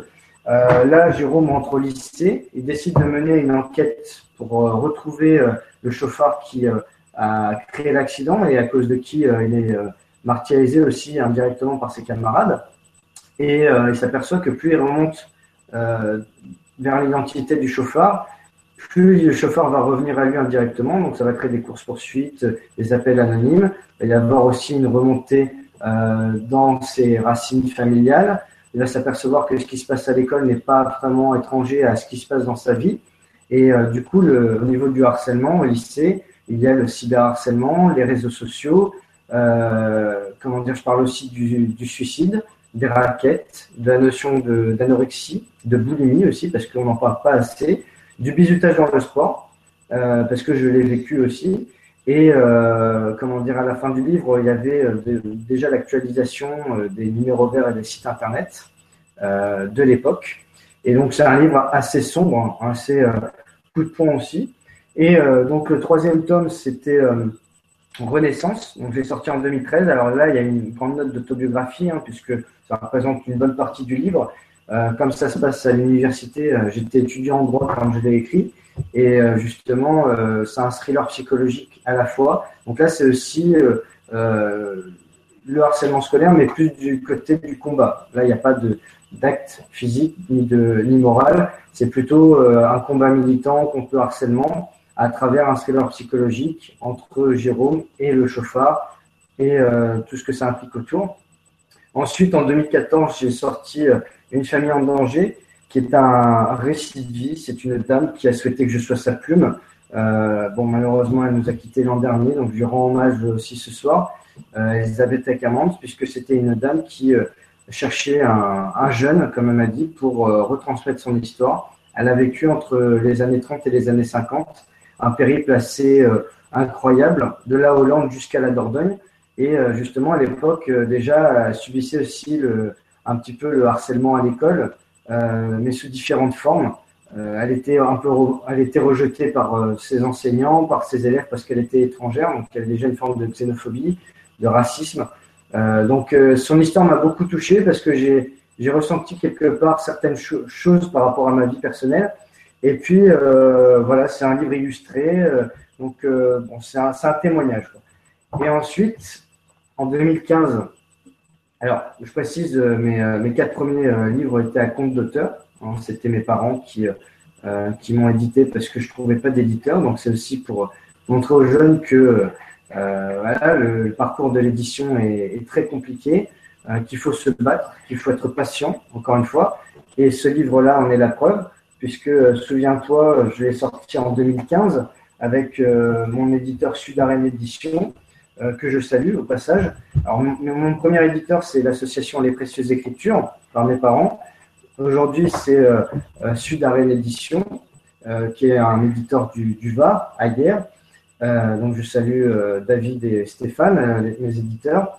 Et ils ont été les, les 106e éditeurs que je ne cherchais pas. Alors je m'explique parce que en fait j'ai envoyé mon manuscrit à 105 maisons d'édition par mail.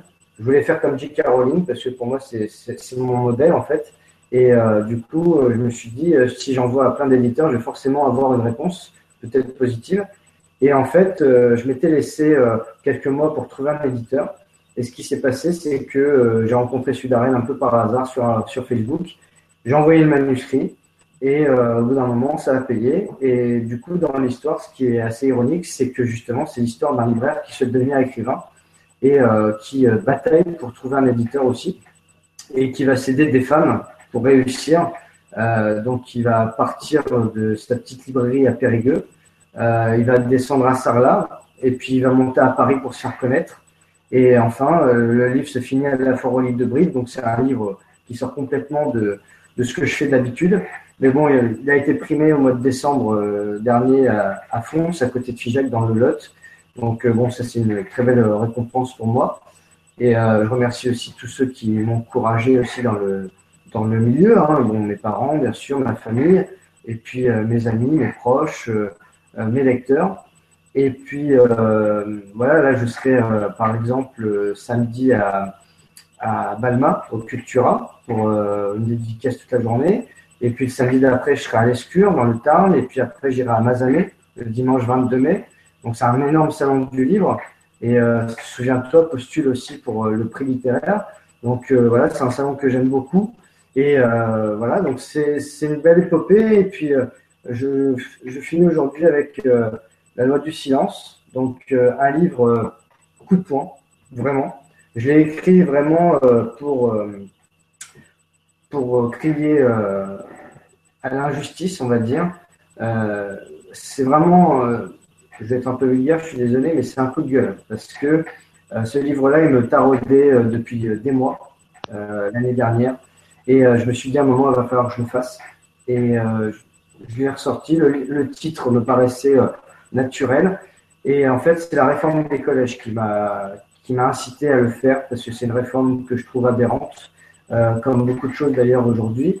Euh, et ce qui se passe, c'est que c'est à la fois un, un cri d'alarme contre les institutions scolaires, mais aussi sur le monde de la littérature et sur la société. Parce que c'est un livre qui est très particulier, euh, j'ai eu malheureusement, euh, euh, comment dire, la tristesse d'apprendre que j'avais perdu un de mes lecteurs au Bataclan l'année dernière pendant les attentats du 13 novembre. Et du coup, ce qui s'est passé, c'est que quand on, reçoit justement ce, genre de message, de savoir qu'on avait un lecteur mais qu'il a été tué à 21 ans par, par des terroristes, bah, ça nous change un petit peu la façon de voir les choses, évidemment.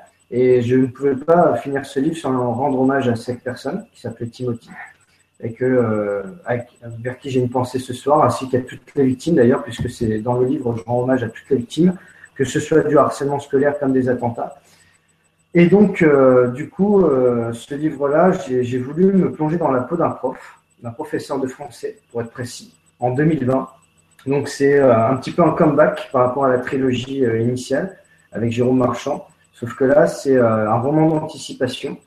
Euh, et euh, justement, Jérôme arrive dans son ancien lycée, donc là où il a vécu le harcèlement, donc dans Scrupule, et il s'aperçoit que tout a changé, qu'il n'y a plus de papier, il n'y a plus de crayon, que les tableaux ont laissé place à, des, à des diapos. voilà, c'est vraiment tout est numérisé, tout est informatisé. Et ça le choque parce que justement, il se reconnaît plus dans cette société. Et euh, alors, c'est pas une autobiographie, même si euh, évidemment il y a des aspects personnels aussi. Il y a une grande nostalgie, hein, évidemment. Euh, mais euh, en même temps, euh, c'est un livre qui parle aussi des tabous de l'école. Hein, donc, je vais citer un passage justement sur le sujet. Et après, je vous, je vous dirai la suite. Alors, le soir même, je vais à la convocation du directeur dans son bureau situé près de la sortie du lycée. L'endroit est quasiment désert. Seuls quelques élèves retardataires sont encore là, en train de discuter entre eux. J'ai un peu le trac, mais je le masque. Je ne, suis, je ne suis en poste que depuis un mois environ. Je dois être à la hauteur de ma profession. Arrivé devant le bureau du proviseur, je frappe à la porte. Une voix grave répond. Entrez. Ah tu le lis, c'est vrai. Entrez. J'ouvre la porte. Le bureau du proviseur est grand, spacieux et agréable. En plus de son bureau, le directeur possède une table ronde avec cinq chaises dont je suppose une utilisation fréquente pour les petites réunions. Alors, Jérôme, comment vous sentez-vous dans votre ancien lycée Beaucoup de souvenirs reviennent à la surface, j'imagine.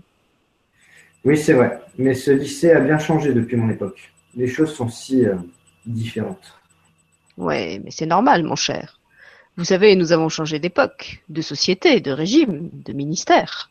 Tout a changé, vous savez. Ah, détendez-vous. Vous savez, la cravate n'est plus trop de notre époque. Vous êtes le seul à en avoir une. Même moi, j'ai enlevé la mienne. Je sais, mais c'est ma façon d'être. Une cravate est toujours un signe particulier qui impose le respect et la discipline. Je suis avec mes élèves comme je suis dans la vie, quelqu'un qui a des principes et un devoir de transmission à des enfants. Vous, vous prenez trop au sérieux. Relâchez-vous un peu. Faut vivre avec son temps, mon cher. À la phrase que je déteste par-dessus tout. Vivre avec son temps, en 2020, donne les résultats qui ont pour conséquence ma convocation dans ce bureau. Vous savez, j'ai quelques soucis avec les parents des élèves de votre classe. Ils refusent que leurs enfants fassent des dictées à l'école, surtout depuis qu'elles ont été supprimées par l'ancien ministère. Ils refusent, mais ils se plaindront que leurs enfants ne savent pas écrire un texte sans faute. Rappelez-vous, monsieur, quand nous étions à l'école. Oui, mais il faut vivre avec son temps, comme je vous disais, Jérôme. Plus de dictées, donc plus de problèmes avec ça. Pour ce qui est des ordinateurs, je vous invite à les remettre en place. Pourquoi? Écoutez, le ministère nous a imposé le fonctionnement de ces appareils pour faire des économies de papier et de crayon. Et ceux qui n'en ont pas, ils font comment? Nous donnons une prime de 1000 euros par élève qui ne pourrait pas se procurer ce genre de matériel. Ah, aujourd'hui, tout le monde a un ordinateur portable. Nouvelle technologie. Et les outils technologiques qui existent. Même les bébés apprennent à les utiliser. Alors vous savez, la prime, on la donne rarement. Et pour le harcèlement, il n'y a eu aucune évolution depuis? Des rumeurs parlent de certains élèves de ma classe de seconde qui se sont fait harceler par des élèves de première dans la cour, mais aussi sur le net. Et vous ne pensez pas qu'en supprimant purement et simplement ces outils Vous n'y pensez pas, Jérôme. Je ne réponds pas. La communication est délicate. Je sens que je vais devoir me conformer purement et simplement aux exigences du ministère. La guerre est ouverte, seule contre tous. J'espère que les consignes seront claires désormais. Je vais être muté à la rentrée 2021 dans un lycée de Charente-Maritime. Donc s'il vous plaît, pas d'affolement. Et tout ira bien. Ben voilà l'excuse, la mutation. J'aurais dû m'en douter. Oui, c'est clair. Bonne soirée. Bonne soirée, Jérôme. Et enlevez la cravate, par pitié. On se croirait aux pompes funèbres. D'accord. Donc euh, voilà, par rapport à, à cet extrait-là, donc euh, j'ai choisi pour justement euh, faire ressortir un petit peu les, les conversations off qui peuvent, qui peuvent se produire dans les, les établissements. Euh, alors bon, j'ai pas repris le, euh, l'étape aussi où c'est entre parents et professeurs ou proviseurs parce qu'il y, y aurait de quoi faire un autre livre aussi dessus. J'ai pas mal de témoignages assez éloquents d'ailleurs euh, où le proviseur a tendance à minimiser euh, quand c'est pas les parents certaines fois justement sur les cas de harcèlement et quand on confond justement les, les, les parents de la victime et du harceleur, on s'aperçoit souvent que les parents de- du harceleur, euh, ça, m'est arrivé de voir euh, les parents dire euh, ah mais mon fils ça va très bien à la maison, euh, ça se trouve qui vous dit que c'est pas votre fille ou votre fils qui a provoqué le mien qui s'est passé ça etc. Donc on s'aperçoit qu'il y a un dialogue de sourds à la base qu'il faut restaurer, ça prendra du temps, mais euh, justement avec la prévention on, on mise beaucoup là-dessus. Euh, et puis euh, avec l'application de, de la jurisprudence en la matière aussi euh, par rapport à ça. Et c'est vrai que c'est un livre pas seulement sur l'école, loin de là. Il y a aussi euh, mon personnage donc, qui est devenu écrivain, donc il y a un côté euh, un petit peu personnel aussi là-dessus. Euh, et justement, euh, il y a un chapitre consacré à, à une séance de dédicace dans un cultura. Pour la petite anecdote, je l'ai écrit pendant une séance de dédicace, donc ça ne s'invente pas. Parce que justement, j'ai été assez euh, atterré de voir euh, comment un écrivain peut se sentir seul durant une dédicace quand euh, on a un flot de, passants comme ça qui passent devant vous sans même vous dire bonjour, sans même vous regarder, comme si vous étiez un meuble. Ça m'est arrivé tellement de fois que justement j'ai décidé de, pousser un cri d'alarme là-dessus, parce que encore une fois, les écrivains, ça reste des êtres humains. Euh, ils sont pas tous comme Marc Lévy, comme Guillaume Musso, etc. On n'est pas tous des auteurs euh, mondialement célèbres ou nationalement célèbres.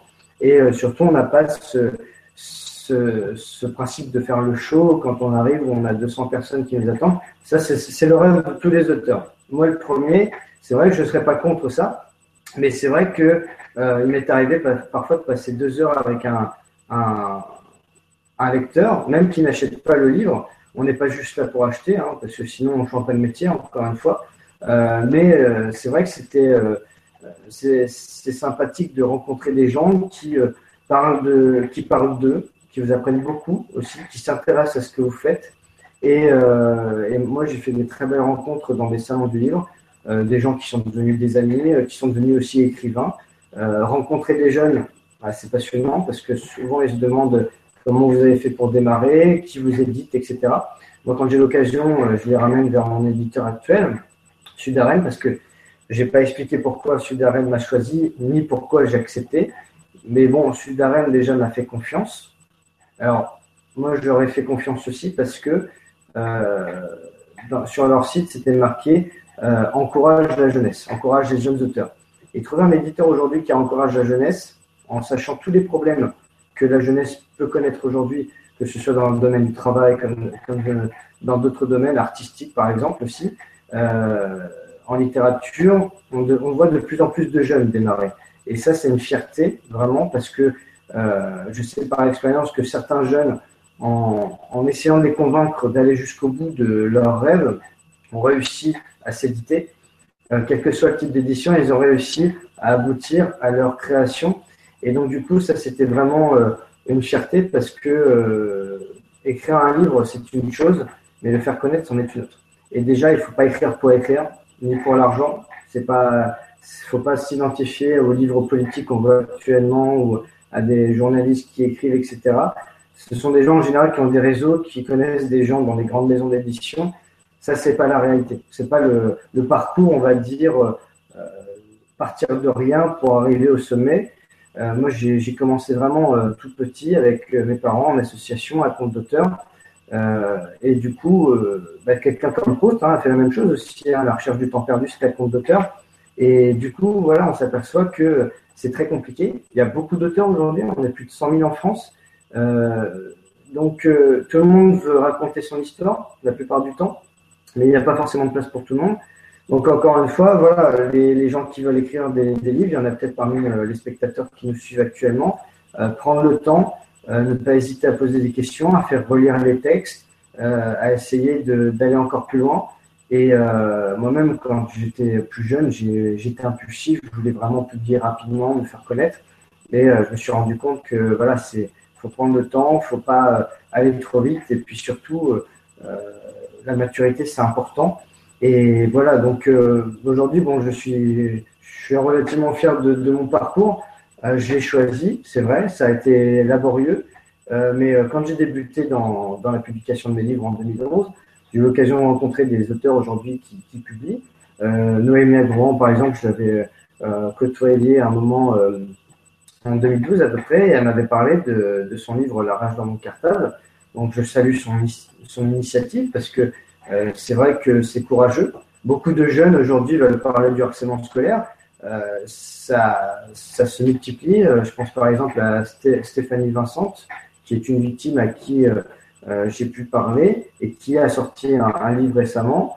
Donc voilà, c'est encore une fois une belle expérience et un bel échange. Et les jeunes auteurs, comme les auteurs en général, doivent s'entraider. On n'est pas dans une compétition. Puisqu'on parle des jeunes auteurs, moi je voulais dire que si vous voulez en, en découvrir euh, des nouveaux, vous pouvez en découvrir sur ma chaîne, LUTV, puisque j'en invite régulièrement pas que Nicolas. Euh, J'ai euh, récemment Véronique Morinière qui, euh, qui, qui, est, qui a un blog où elle parle justement de, son parcours et, de ses choix éditoriaux, etc. Euh, J'ai reçu euh, Nathalie Torres qui est aussi l'auteur d'un premier livre auto-édité. Mais en fait, je voudrais qu'on qu'on recentre sur le harcèlement scolaire et, et, et qu'on parte pas trop vers toutes ces questions d'édition parce que ce serait presque le sujet d'une autre émission. moi, il y avait une première question que j'avais envie de te poser, c'était donc parmi les six titres que tu as écrits qui sont déjà édités, si on devait en recommander à des jeunes, euh, est-ce qu'il y en a qui sont plus spécifiquement indiqués pour justement euh, amorcer un dialogue avec des jeunes qui peuvent être victimes de harcèlement scolaire ou, ou les amener à réfléchir, à réfléchir sur le sujet? Je sais pas s'il y a des enseignants qui veulent aborder le, le sujet en classe. Alors attends, je mets la caméra dessus. Donc scrupule, d'accord. donc tu nous as dit qu'il y en avait certains qui étaient tout publics. Est-ce qu'ils sont tous tout publics Là, d'après la présentation que tu as faite, j'ai l'impression que certains s'adressent quand même à des, à des publics plutôt euh, ados ou adultes. Paradoxalement, euh, ma trilogie, je l'avais écrite pour les jeunes et ce sont les adultes qui me lisent le plus. Donc j'ai considéré que c'était tout public parce que mes premiers lecteurs étaient des grands-parents qui s'inquiétaient de, euh, de voir leurs enfants à l'école, savoir comment c'était aujourd'hui parce que l'école qu'ils ont connue n'est plus du tout la même. Et donc, quelque part, c'est un livre intergénérationnel, je dirais.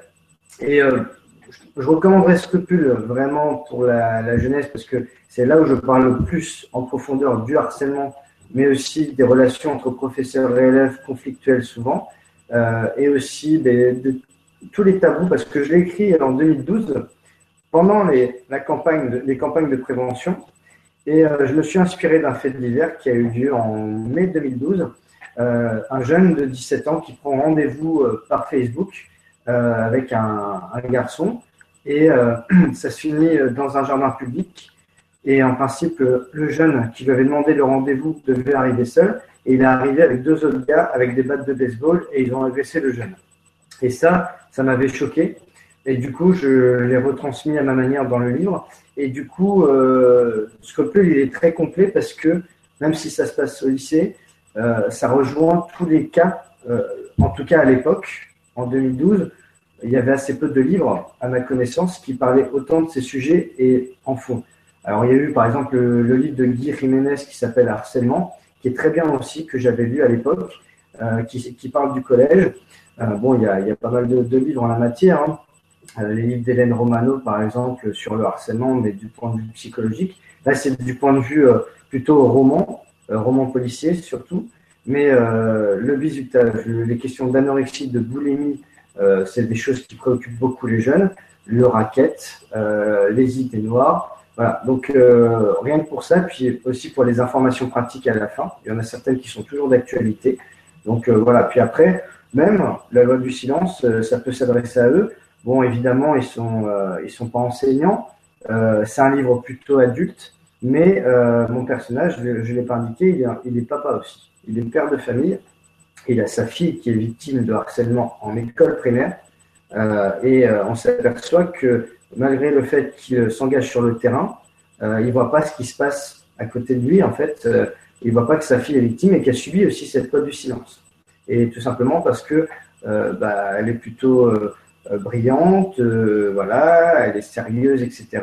Et donc, ça, ça provoque aussi des, des, gènes et va se confronter au directeur d'école aussi. Donc, euh, et alors justement, j'aurais une question à, à, poser à ce, ce papa euh, qui vient euh, côté public, une personne qui signale que certaines victimes de harcèlement deviennent à leur tour harceleurs ou harceleuses en espérant ainsi avoir plus d'amis, entre guillemets. Comment devrait-on empêcher ces victimes de devenir méchantes? Tu parlais justement tout à l'heure de cette espèce de, d'effet de, de brouillage euh, qui fait que c'est parfois difficile, euh, que ce soit dans le dialogue avec le directeur ou entre les parents, de savoir qui a fait qui, qui a agressé qui. Euh, alors, il y a en plus ce retournement de situation que certaines victimes, croyant qu'ainsi elles ne seront plus harcelées, passent dans, dans le camp des harceleurs. Alors, qu'est-ce qu'on pourrait faire pour aider ces, jeunes-là les, jeunes, souvent, je leur dis, euh, ça fait partie des, citations connues, c'est ne fais pas autrui ce qu'on ne voudrait pas qu'on te fasse. Euh, comment dire tu, tu me, ah, je, je, voudrais pas, je, je te harcèle, mais euh, si tu me harcèles, c'est pas bon non plus. comment dire Voilà, c'est on, ne va pas reproduire ce que l'autre a fait. Moi, si vous voulez, quand j'ai été victime, J'aurais pu me venger aussi. Hein. Je l'ai fait une fois. face à, au gars de 17 ans. J'ai fini à l'infirmerie parce que je savais que euh, je faisais pas le poids. Et finalement, euh, il faut se rendre compte que si on veut décider de se venger, ce qui n'est pas une solution, c'est qu'on va déjà euh, en subir les conséquences. Et ensuite, ça risque de se retourner contre nous parce que même si au départ, le harceleur était le coupable, le fait qu'on ait envie de se venger, peut-être que le harceleur va devenir une victime, du coup, et c'est nous qui allons prendre pour lui. Et là, c'est, pour le coup, ça pourrait paraître injuste, mais en même temps, si on n'en a pas parlé à la base, ça risque de poser problème. Et donc, c'est pour ça qu'on prône toujours le dialogue, mais aussi euh, la sévérité, la sanction par rapport au harceleur, parce qu'encore une fois, les parents des victimes ont toujours l'impression, euh, dans la plupart des cas, que les harceleurs s'en sortent bien, alors que les victimes vivent avec leurs séquelles et leurs traumatismes. Et c'est quelque chose aussi que j'ai moi-même vécu, parce que mes harceleurs actuellement, euh, enfin, à l'époque, ne subissaient quasiment rien, à part des retenues. Encore une fois, c'est assez léger. Euh, C'était des jeunes qui étaient dans des situations euh, un peu difficiles scolairement, mais j'ai eu aussi des premiers de la classe, et jamais ils se sentaient inquiétés. Alors, je parle de l'école catholique, mais ça existe dans toutes les écoles, encore une fois. Hein. Euh, ça existe partout, mais on a toujours ce même euh, euh, rituel, c'est que quand euh, un harceleur commet des violences, on s'aperçoit que c'est la victime presque qui va devoir plus euh, prouver son innocence que le harceleur. Et c'est pour ça que l'injustice, elle commence là, parce que ce qu'on qu veut enseigner aux jeunes, c'est déjà le respect d'autrui. Moi, ce que, ce que je fais dans les écoles, on revient à des niveaux mais euh, basiques. Euh, par exemple, euh, je te dis bonjour, mais si tu me dis pas bonjour, je vais, je vais me sentir euh, délaissé, vexé. Le, le respect de l'autre, euh, à la base, bonjour, merci, au revoir, etc. Euh, L'entraide, la solidarité, quand on voit quelqu'un euh, qui va pas bien, on va pas le laisser tout seul. On a eu le cas à Ferney-Voltaire au Collège international, une jeune fille de 13-14 ans qui était, mais alors au premier rang, toute seule, et toute sa classe était derrière. Et ça, c'est quelque chose aussi que j'ai vécu. Je me suis trouvé, retrouvé dans cette jeune fille, on a discuté avec elle pendant une heure, et elle a retrouvé le sourire, et on s'est aperçu que ses camarades, il y a euh, trois jeunes filles qui sont venues nous voir en nous disant euh, on sent qu'elle n'est pas bien, mais on ne sait pas quoi faire. Et donc, du coup, ce qui s'est passé, c'est qu'on a convoqué les quatre jeunes filles réunies. Elles ne voulaient pas venir, en plus, la victime, donc on a insisté. Et là, en discutant, euh, j'ai apporté mon expérience. Euh, Willy Pierre a apporté la sienne aussi. Et du coup, euh, on a réussi à retrouver le sourire de cette jeune fille. Ça prend du temps. On fait presque de l'individuel, mais parfois c'est nécessaire parce que avoir euh, le décès d'un jeune sur la conscience, c'est pire que tout. Et je pense, j'ai une très forte pensée pour les parents qui ont perdu un enfant, parce que perdre un enfant, c'est une des pires choses qui puisse exister. Moi, je, je, ne suis pas encore père, mais si un jour je le deviens, par ce livre, en fait, La loi du silence, c'est un petit peu comme une, sorte de, voilà, de vision, un petit peu que j'ai des, des, choses, parce que je me dis, si je suis père, euh, comment ça va se passer? Et euh, est-ce que je serai vigilant comme je le suis actuellement? C'est très difficile parce que quelque part, quand on va se battre sur le terrain pour les autres, est-ce qu'on arrive vraiment à se rendre compte de ce qui se passe à domicile? C'est parfois compliqué. Donc, euh, encore une fois, on ne peut pas être partout. On ne peut pas avoir des, des, solutions à tout. Mais, euh, comme je le dis, hein, pour, pour, ceux qui recherchent des solutions, ils viennent nous voir sur le collectif euh, You Are Heroes sur, sur Facebook. on a créé une page aussi sur le sujet. On est vraiment réactif à ça. Et s'ils ont des questions à nous poser, aux associations en général, qui n'hésitent pas, surtout parce que euh, c'est quand on, garde quelque chose en soi que ça devient terrible. Justement, puisque tu, tu évoques ça, je voulais te je voulais te dire d'abord qu'il y a deux dans CPE qui suivent l'émission, qui sont très intéressées et qui demandent si elle sera disponible en replay parce qu'apparemment elles avaient un problème euh, de, de connexion au début du direct. Bien sûr, on sera en replay sur euh, rajouter, si tu me et on permets, enverra le lien si, si vous ne le trouvez pas. Et euh, ces mêmes personnes euh, ont posté un autre commentaire après pour dire que souvent, quand un, harceleur euh, est détecté dans un établissement scolaire, il leur manque des relais à l'extérieur pour le, le, coincer, en quelque sorte. C'est vrai que ça, c'est aussi quelque chose dont on n'a pas parlé, c'est qu'il y a beaucoup de violences qui s'exercent aussi, euh, pas directement dans l'enceinte scolaire, mais juste à la périphérie, qui du coup ne sont plus de, de, de, la juridiction du, de l'établissement scolaire, hein, quand c'est sur le trajet, quand c'est à l'arrêt de bus, quand c'est euh, et du coup les, les harceleurs ils sont malins, ils le savent, ils savent très bien qu'il y a des choses qui vont être punies dans l'enceinte scolaire, mais à partir du moment où on a franchi les portails, elles ne sont plus, et c'est là aussi que souvent ils, ils chopent les victimes, si on peut dire. C'est très intéressant parce que ça me permet de rebondir justement euh, avec l'association contre les violences scolaires, donc euh, avec euh, Olivier Lerandeau notamment, euh, qui se bat hein, avec sa femme Géraldine pour leur fils Florian parce qu'il a été victime pendant dix ans de harcèlement.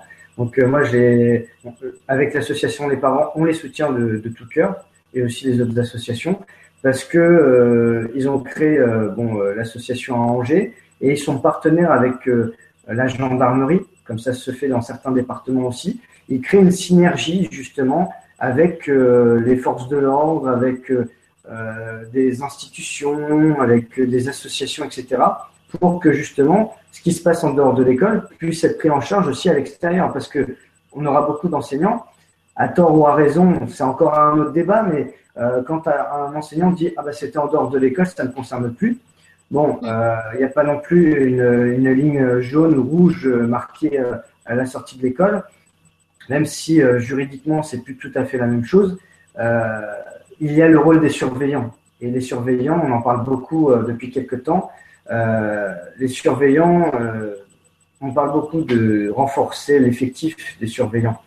le président de la République voulait ajouter 60 000 enseignants, voulait rajouter le nombre de surveillants. Il faut déjà qu'ils soient effectifs sur le terrain. Malheureusement, c'est loin d'être le cas partout. Parce que moi, j'ai connu des, surveillants qui avaient tendance à tutoyer les élèves. Donc déjà, le rapport hiérarchique, euh, le tutoiement, c'est quelque chose de, terrible parce que euh, les, jeunes considèrent euh, les surveillants comme des copains. Et quand on veut assurer une certaine autorité, on peut pas. C'est comme dans le monde de l'entreprise. Dans certaines entreprises, ça marche, mais pas partout. un patron, qui, euh, qui va tutoyer ses, ses, employés. Ça peut marcher dans certains cas, mais pas partout. Encore une fois, quand il y a une hiérarchie, le vouvoiement, ça reste la base. Et c'est vrai qu'à l'école, on a tendance à, à, tutoyer très facilement les élèves. Et il y a aussi certains élèves qui en profitent pour tutoyer, euh, pour dire euh, bon, on va sortir fumer une clope, etc. Et du coup, bah, dès qu'il s'agit de sanctionner, c'est compliqué. Donc le vouvoiement, je pense, doit rester. alors, ce sera sûrement mal pris, hein, mais j'assume complètement parce que euh, moi, j'ai vu des, des, surveillants fumer avec les élèves. Pendant ce temps-là, il y avait des problèmes dans l'enceinte de l'école. Euh, mais après, euh, moi, j'étais, j'étais pas là pour tout gérer. J'étais pas surveillant. Mais imaginons que j'aurais été harcelé dans l'enceinte de l'école et que le surveillant était à la sortie. Le surveillant avait une, sanction disciplinaire pour ça parce que euh, voilà, il faisait pas son travail. Et euh, c'est vrai que dans certaines écoles, il manque des surveillants. On a eu le cas au Collège international à Ferney-Voltaire 15 surveillants pour 3000 élèves, c'est très peu. Euh, ça représente 1 pour 200. Et euh, on a fait des conférences où il y avait 70 euh, personnes. Déjà, 70 personnes à gérer, c'est pas facile. Alors j'imagine sur 200. Donc le, renforcement des, des, effectifs, oui, mais pas automatiquement. Selon les, cas, voilà, c'est encore à étudier. Mais c'est vrai que, encore une fois, ce problème de ce qui se passe sur le chemin de l'école moi, c'était sur le chemin du retour hein, euh, que j'ai failli être agressé. Euh, là, évidemment, l'école n'était pas responsable, entre guillemets, mais encore une fois, les parents ne peuvent pas tout faire non plus. Donc, euh, encore une fois, c'est un dialogue qui doit s'opérer. Et puis, euh, lier des partenariats avec les gendarmes, avec la police, etc., avec des associations, c'est vraiment essentiel. Donc, on se bat pour que ça puisse être renforcé de cette manière-là. Alors écoute, je vois qu'on est déjà à une heure et demie d'émission. On avait dit qu'on essaierait de pas trop dépasser. Il y a encore plein de, de questions et de remarques passionnantes. Euh, il y a, euh, c'est comment c'est Willy Pierre. Voilà, Willy Pierre qui a, qui a posté plein de choses intéressantes. Moi, j'aurais presque envie de vous dire que ce qu'il faudrait faire, ce serait presque refaire une deuxième émission avec vous deux, puisqu'apparemment Willy Pierre est, est, très inspiré et impliqué aussi, euh, pour qu'on ait aussi vos, vos, vos, deux points de vue et la, la synergie de la façon dont, dont vous entrez en action euh, sur le terrain, parce que je pense que si on prolonge l'émission d'aujourd'hui, pour ceux qui vont regarder en replay, ça va être vraiment très très long et ça, ça va faire une émission de deux heures, deux heures et demie. Et ça, hum, je sais qu'en général, c'est quelque chose qui bloque les replays. Quand, quand, quand c'est trop long, les gens n'ont pas envie de regarder. Et ce serait dommage parce que le contenu de ce que vous apportez est, est vraiment précieux. Il y a une personne aussi, euh, une jeune fille côté public, qui va sûrement te contacter euh, parce qu'elle a été elle-même victime de harcèlement et elle dit qu'elle est en train d'écrire un livre sur le sujet. Son pseudo, mhm. c'est Sky Sky, mais je pense qu'elle te contactera euh, sous son vrai nom. Euh, je voudrais faire un petit coucou à, à, Jérémy Guyot, qui, est, qui était élève dans l'établissement où moi-même j'ai travaillé comme, euh, comme enseignante et à qui j'avais demandé d'être là ce soir. Je suis contente qu'il ait pu euh, suivre l'émission en direct. Euh, et puis, euh, si tu veux bien, je voulais juste finir par une, une dernière question parce que je crois qu'elle elle peut concerner et aider beaucoup de gens. Je vais essayer de la retrouver. C'est une question de Tine Bessin qui dit quels sont les signes pour les parents et si les parents interviennent directement auprès des enfants harceleurs, est-ce que ça a un impact ou est-ce que c'est pire? Et ça, c'est une situation que tu connais bien puisque c'est ce que tu, tu as toi-même vécu. Tu as expliqué pourquoi tu avais été tellement long à, à, à, parler à tes parents de ce qui t'arrivait. Euh, Donc voilà, quels sont les signes? Ça, c'est la, la, première partie de la question. Et si on intervient auprès des harceleurs, est-ce qu'il y a risque de récidive, de comment on appelle ça, de représailles? Euh, Est-ce que c'est conseillé ou est-ce qu'il bah, vaut mieux passer par un, un autre moyen? C'est très aléatoire parce qu'en fait, pour répondre sur les signes, alors les signes déjà, euh, ça peut être les notes à l'école. Alors, j'ai pas eu trop le temps d'en parler, mais dans les conséquences euh, du harcèlement pour une victime, euh, j'expose en conférence, ça peut être euh, les cauchemars, les insomnies, la phobie scolaire, la peur d'aller à l'école, la somatisation aussi, par exemple, si on, s'invente des maladies si on, on, on dit qu'on a mal à la tête alors que c'est faux, ou qu'on croit avoir mal à la tête alors que ça vient de la phobie scolaire, euh, si euh, on a des chutes de résultats euh alors qu'on est plutôt bon à l'école. Alors moi, c'est le contraire parce que je suis pas tombé en échec scolaire. Comme j'étais nul en maths, du coup, je me rattrapais en littérature ou dans les matières littéraires pour me venger en fait de ce que je subissais. J'étais un peu inquiet à part là-dessus. Mais par contre, j'ai pris du poids à cause de ça. J'ai euh, j'ai développé une phobie scolaire et c'était l'angoisse. J'ai essayé plein de régimes, j'y arrivais pas. Alors ça me fait plaisir d'avoir euh, des compliments aujourd'hui sur euh, sur mon physique parce que j'ai réussi à, à maigrir, à faire du sport, etc. Mais ça a pris plusieurs années. J'ai attendu quand même cinq ans avant de m'en sortir. Et puis le fait d'écrire aussi, ça m'a beaucoup aidé. Et puis alors les signes après, ça peut être aussi, par exemple, quand on est accro aux jeux vidéo. Euh, moi, c'était le cas. Euh, c'est que on passait du temps à s'enfermer dans un monde virtuel ou dans sa bulle, et puis on, s'isolait en fait. On n'avait plus de, trop de contact avec sa famille. Donc l'isolement se fait plus seulement à l'école, mais aussi à la maison.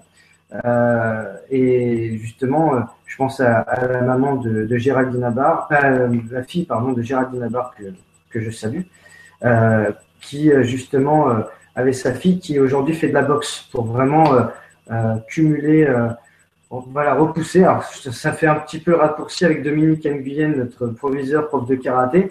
Et voilà, les arts martiaux, on m'avait déjà dit à l'époque, j'ai jamais voulu en faire parce que c'est pas mon truc, mais euh, les arts martiaux, c'est un moyen vraiment de, on va dire, de refouler cette violence-là. Alors moi, je la refoule par la musculation. J'en fais euh, presque tous les jours. Euh, et la musculation, pour moi, ça m'aide à, à, à m'évacuer le stress ou euh, des soucis.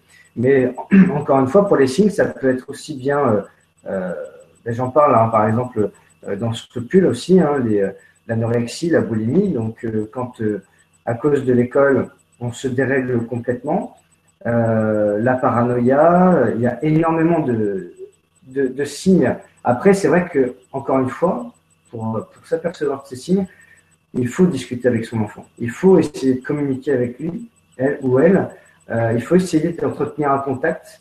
Euh, on, de toute façon, c'est simple. Enfin, c'est simple. un harceleur, il a un mal-être aussi. C'est vrai qu'on tape souvent sur les harceleurs, on a tendance à les incriminer beaucoup. Il y en a certains, c'est pas des harceleurs qui vont devenir euh, vraiment euh, extrêmement violents. Ils sont pas tous comme ça. Il y en a qui, par exemple, ont des problèmes affectifs, euh, qui ont un mal-être, qui ont besoin de se défouler sur quelqu'un ou sur quelque chose, mais ils, utilisent quelqu'un. ils utilisent la victime comme un punching ball. C'est ce qui m'est arrivé. Quand vous avez un gamin de 17 ans en quatrième qui pense qu'à l'armée aux filles, déjà il y a un problème il n'est pas adapté du tout pour l'école. Et c'est vrai que je me suis demandé si euh, malheureusement, il fallait pas remettre en question tous ces jeunes qui ne sont pas du tout adaptés à l'école. Et quand on veut intervenir auprès d'un harceleur, évidemment, il y a toujours des risques. Mais euh, plus on laisse faire, encore une fois, et plus il y a des risques pour que ça s'aggrave. Donc il faut être ferme, il ne faut pas hésiter à aller euh, au charbon. Je sais que c'est pas facile. Il y a des, des, mères de famille, des parents qui sont, euh, qui se sentent impuissants, qui se sentent irrités aussi par rapport à ça parce qu'ils se disent j'essaye de me battre, mais justice ne se fait pas, euh, je suis seul contre tous alors qu'on est des, nombreux à vivre ça. Que fait le système? Que fait le ministère? Et c'est moi-même une question que je me pose. On parle de la refondation de l'école, on parle du harcèlement, on dit que c'est grave, etc. On peut faire des prix euh, euh, dans les écoles, mobilisons-nous contre le harcèlement, mais encore une fois, pour moi, ce n'est qu'une partie du problème. Parce que quand on propose des solutions, tout de suite, ça crée des polémiques mais il faut en proposer des solutions. Et justement, euh, rencontrer les parents des harceleurs quand on s'aperçoit que son enfant est victime, ça fait partie des solutions. Et tant qu'on ne va pas jusqu'au bout, on ne s'aperçoit pas de la gravité des choses, si toutefois c'est très grave. Et encore une fois, il faut voir qu'il euh, y a des enseignants, des CPE, des infirmières qui peuvent voir des choses. Il ne faut pas hésiter à, avoir plusieurs personnes. Si un proviseur une fois dit euh, bon bah c'est pas grave, parfois faut parfois le harceler entre guillemets aussi. Et si jamais ça passe pas, moi c'est ce qu'a fait mon père. Euh, alors je dis pas que ça, ça se règle dans tous les cas comme ça, mais on écrit en lieu, on menace d'aller porter plainte. En général, quand la réputation d'un établissement est en jeu, donc celle d'un d'un proviseur ou d'une directrice d'école, Là, quand c'est remis en question, évidemment, ça change la donne. Il faut pas En général, quand ça remonte jusqu'au rectorat. Euh, voilà. S'il faut, faire scandale dans la presse, euh, voilà.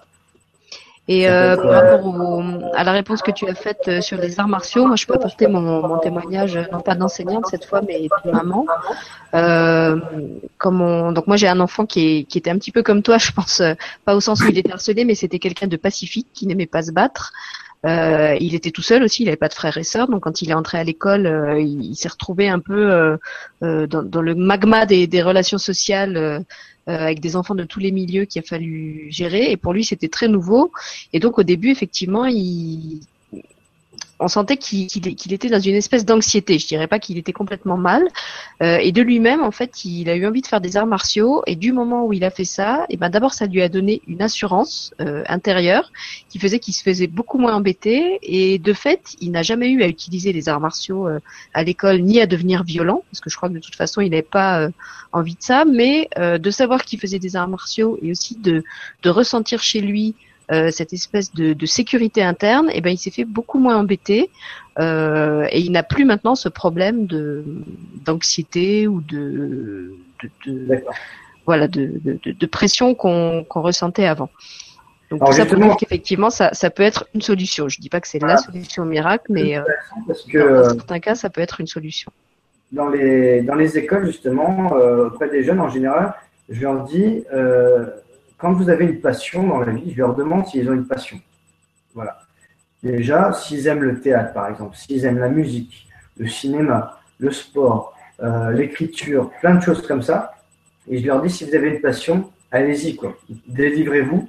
Euh, par exemple, bah, le cas de, de Willy Pierre, justement, euh, il est écrivain, il fait du rap.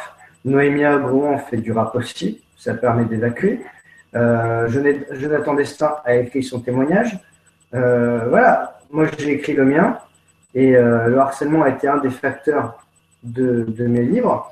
Et je me suis dit, si en plus je peux sensibiliser à travers mes livres, au départ c'était de faire une fiction, de se divertir, mais j'étais partisan de l'écriture dite utile, c'est-à-dire que au bout du compte on en ressort avec quelque chose, avec une réflexion sur un sujet Parler du harcèlement scolaire, c'est très compliqué parce que c'est un sujet très lourd qui comprend énormément de facteurs, énormément de conséquences aussi. Et du coup, je voulais l'aborder de la manière la plus simple possible. C'est pour ça que j'ai pris le parti de, de l'écrire à la première personne comme si c'était moi, sans que ce soit moi. J'y ai ajouté des, des euh, sentiments personnels, des expériences personnelles, mais je voulais que les gens prennent le, personnage de Jérôme comme si c'était eux et que justement ils se rendent compte de ce qu'on peut vivre au quotidien quand on est victime. On ne choisit pas d'être victime.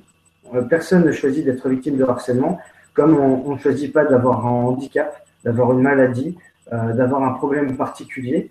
Et du coup, quand certains n'ont pas le choix que de vivre avec ce problème-là, euh, il faut, comment dire, pouvoir assumer et surtout ne pas se renfermer sur soi, s'ouvrir aux autres. Et le rôle des autres, c'est justement d'accepter cette personne-là. Euh, dans mon premier livre, justement, il y a une citation de, euh, Frédéric Perls qui dit Le contact, c'est l'appréciation des différences. Et dans le, mon nouveau livre, La loi du silence, il y a une citation de Victor Hugo qui est magnifique qui dit Celui qui ouvre la porte d'une école ferme une prison justement parce que l'école, c'est pas censé être une prison à la base, c'est censé être un lieu de vie en société où il y a des problèmes, mais où justement, on doit développer des choses comme ça, euh, des solutions préventives. Ce qui se passe en Angleterre, par exemple, c'est des mises en scène, des, jeux de rôle, euh, mises en scène théâtrale qui, euh, qui fonctionnent très bien. Je connais un, metteur en scène normand qui s'appelle Thomas Roland, je le salue au passage parce qu'il a été aussi victime de harcèlement et qui justement propose ce genre de, mise en scène théâtrale, va rencontrer les jeunes dans les écoles pour faire de la prévention. Et moi, je l'ai fait un petit peu récemment, là, au centre socioculturel Abril, où j'ai essayé de, de, mettre dans le rôle de la victime, du témoin et du harceleur une même personne. Chacun tournait, euh, tournait au niveau des rôles sur les différents profils. Et évidemment, les réactions étaient différentes suivant les profils. Donc, déjà faire prendre conscience de ça à la base en montrant des clips de prévention. Euh, alors, évidemment, j'en profite, c'est l'anniversaire de Nicolas Sirkis d'Indochine aujourd'hui. Et euh, justement, il a créé un, magnifique euh, clip qui a été censuré en 2013 qui s'appelle College Boy. Nicolas Sirkis, c'est le parrain de, l'association Les Parents, justement. Et il s'est beaucoup engagé là-dedans parce que justement, son frère a été victime à l'école. Et je pense aussi à, à par exemple, hein, qui a fait Petite Émilie, que je diffuse quasiment dans toutes les écoles, auprès de tous les jeunes. Il y a eu Mika aussi, qui a été victime de harcèlement, qui en a fait une chanson aussi euh, il y a quelques temps. Bref, il y a plein de, gens comme ça. Il y a aussi Senna, euh, qui est une chanteuse euh, du côté d'Angers, qui est la marraine de l'association d'Olivier Laurando et de Géraldine et de Florian. Donc, je la salue également parce qu'elle a été victime de harcèlement. Donc voilà, toutes ces personnes-là, permettent d'avancer dans le, débat, permettent de, tous ensemble, trouver des solutions. Et euh, moi, je les remercie parce que euh, si ça pouvait se décupler au niveau du nombre, et on sait qu'à l'international, par exemple, en, ne serait-ce qu'en en Europe, déjà en Belgique, on sait qu'il y a 14,5% de victimes de harcèlement. C'est presque plus que la France. Et euh, on s'aperçoit qu'en Asie, il y a une recrudescence de suicides chez les jeunes que euh, la moyenne d'âge des, suicides en France, c'est 12 ans. Et euh, des cas comme ce matin de, de périscope avec le, suicide en direct, ça devient effarant. Et du coup, euh, ça renvoie une très mauvaise image de toutes ces choses-là à la jeunesse, parce que la jeunesse, elle n'a pas besoin de ça, elle a besoin d'espoir, même si nous vivons dans une société malade, très difficile, surtout à l'heure actuelle. Mais justement, il faut se battre et euh, l'école, c'est l'image de la société, donc euh, il faut commencer par l'école pour essayer d'avancer. Eh ben, écoute, merci. Je crois que c'était un, un, très beau mot de la fin. Merci euh, pour terminer, moi, j'ai juste envie de te lire encore quelques, quelques réactions euh, publiques. Alors, il y avait une première une première euh, remarque de la, jeune femme dont je te parlais qui écrit un livre.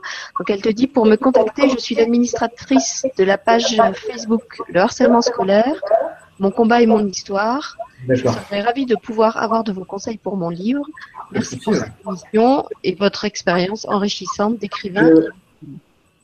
Je souhaite euh, juste rajouter que. Euh, non, tu rajoutes plus rien maintenant, c'est moi qui ai la parole. je te, je te la sinon dire, on jamais. Quand on m'envoie un, message, j'y réponds. Quoi. dire, euh, Alors oui, là je peux témoigner que tu réponds et que tu réponds effectivement assez vite. après, on avait une réaction des deux CPE qui suivaient l'émission et qui mhm. disaient Nous sommes d'accord que nos missions ne s'arrêtent pas à la porte de notre établissement. Nous travaillons avec la gendarmerie, c'est plutôt sur le suivi du dossier qu'il y a souci. Très compliqué, oui.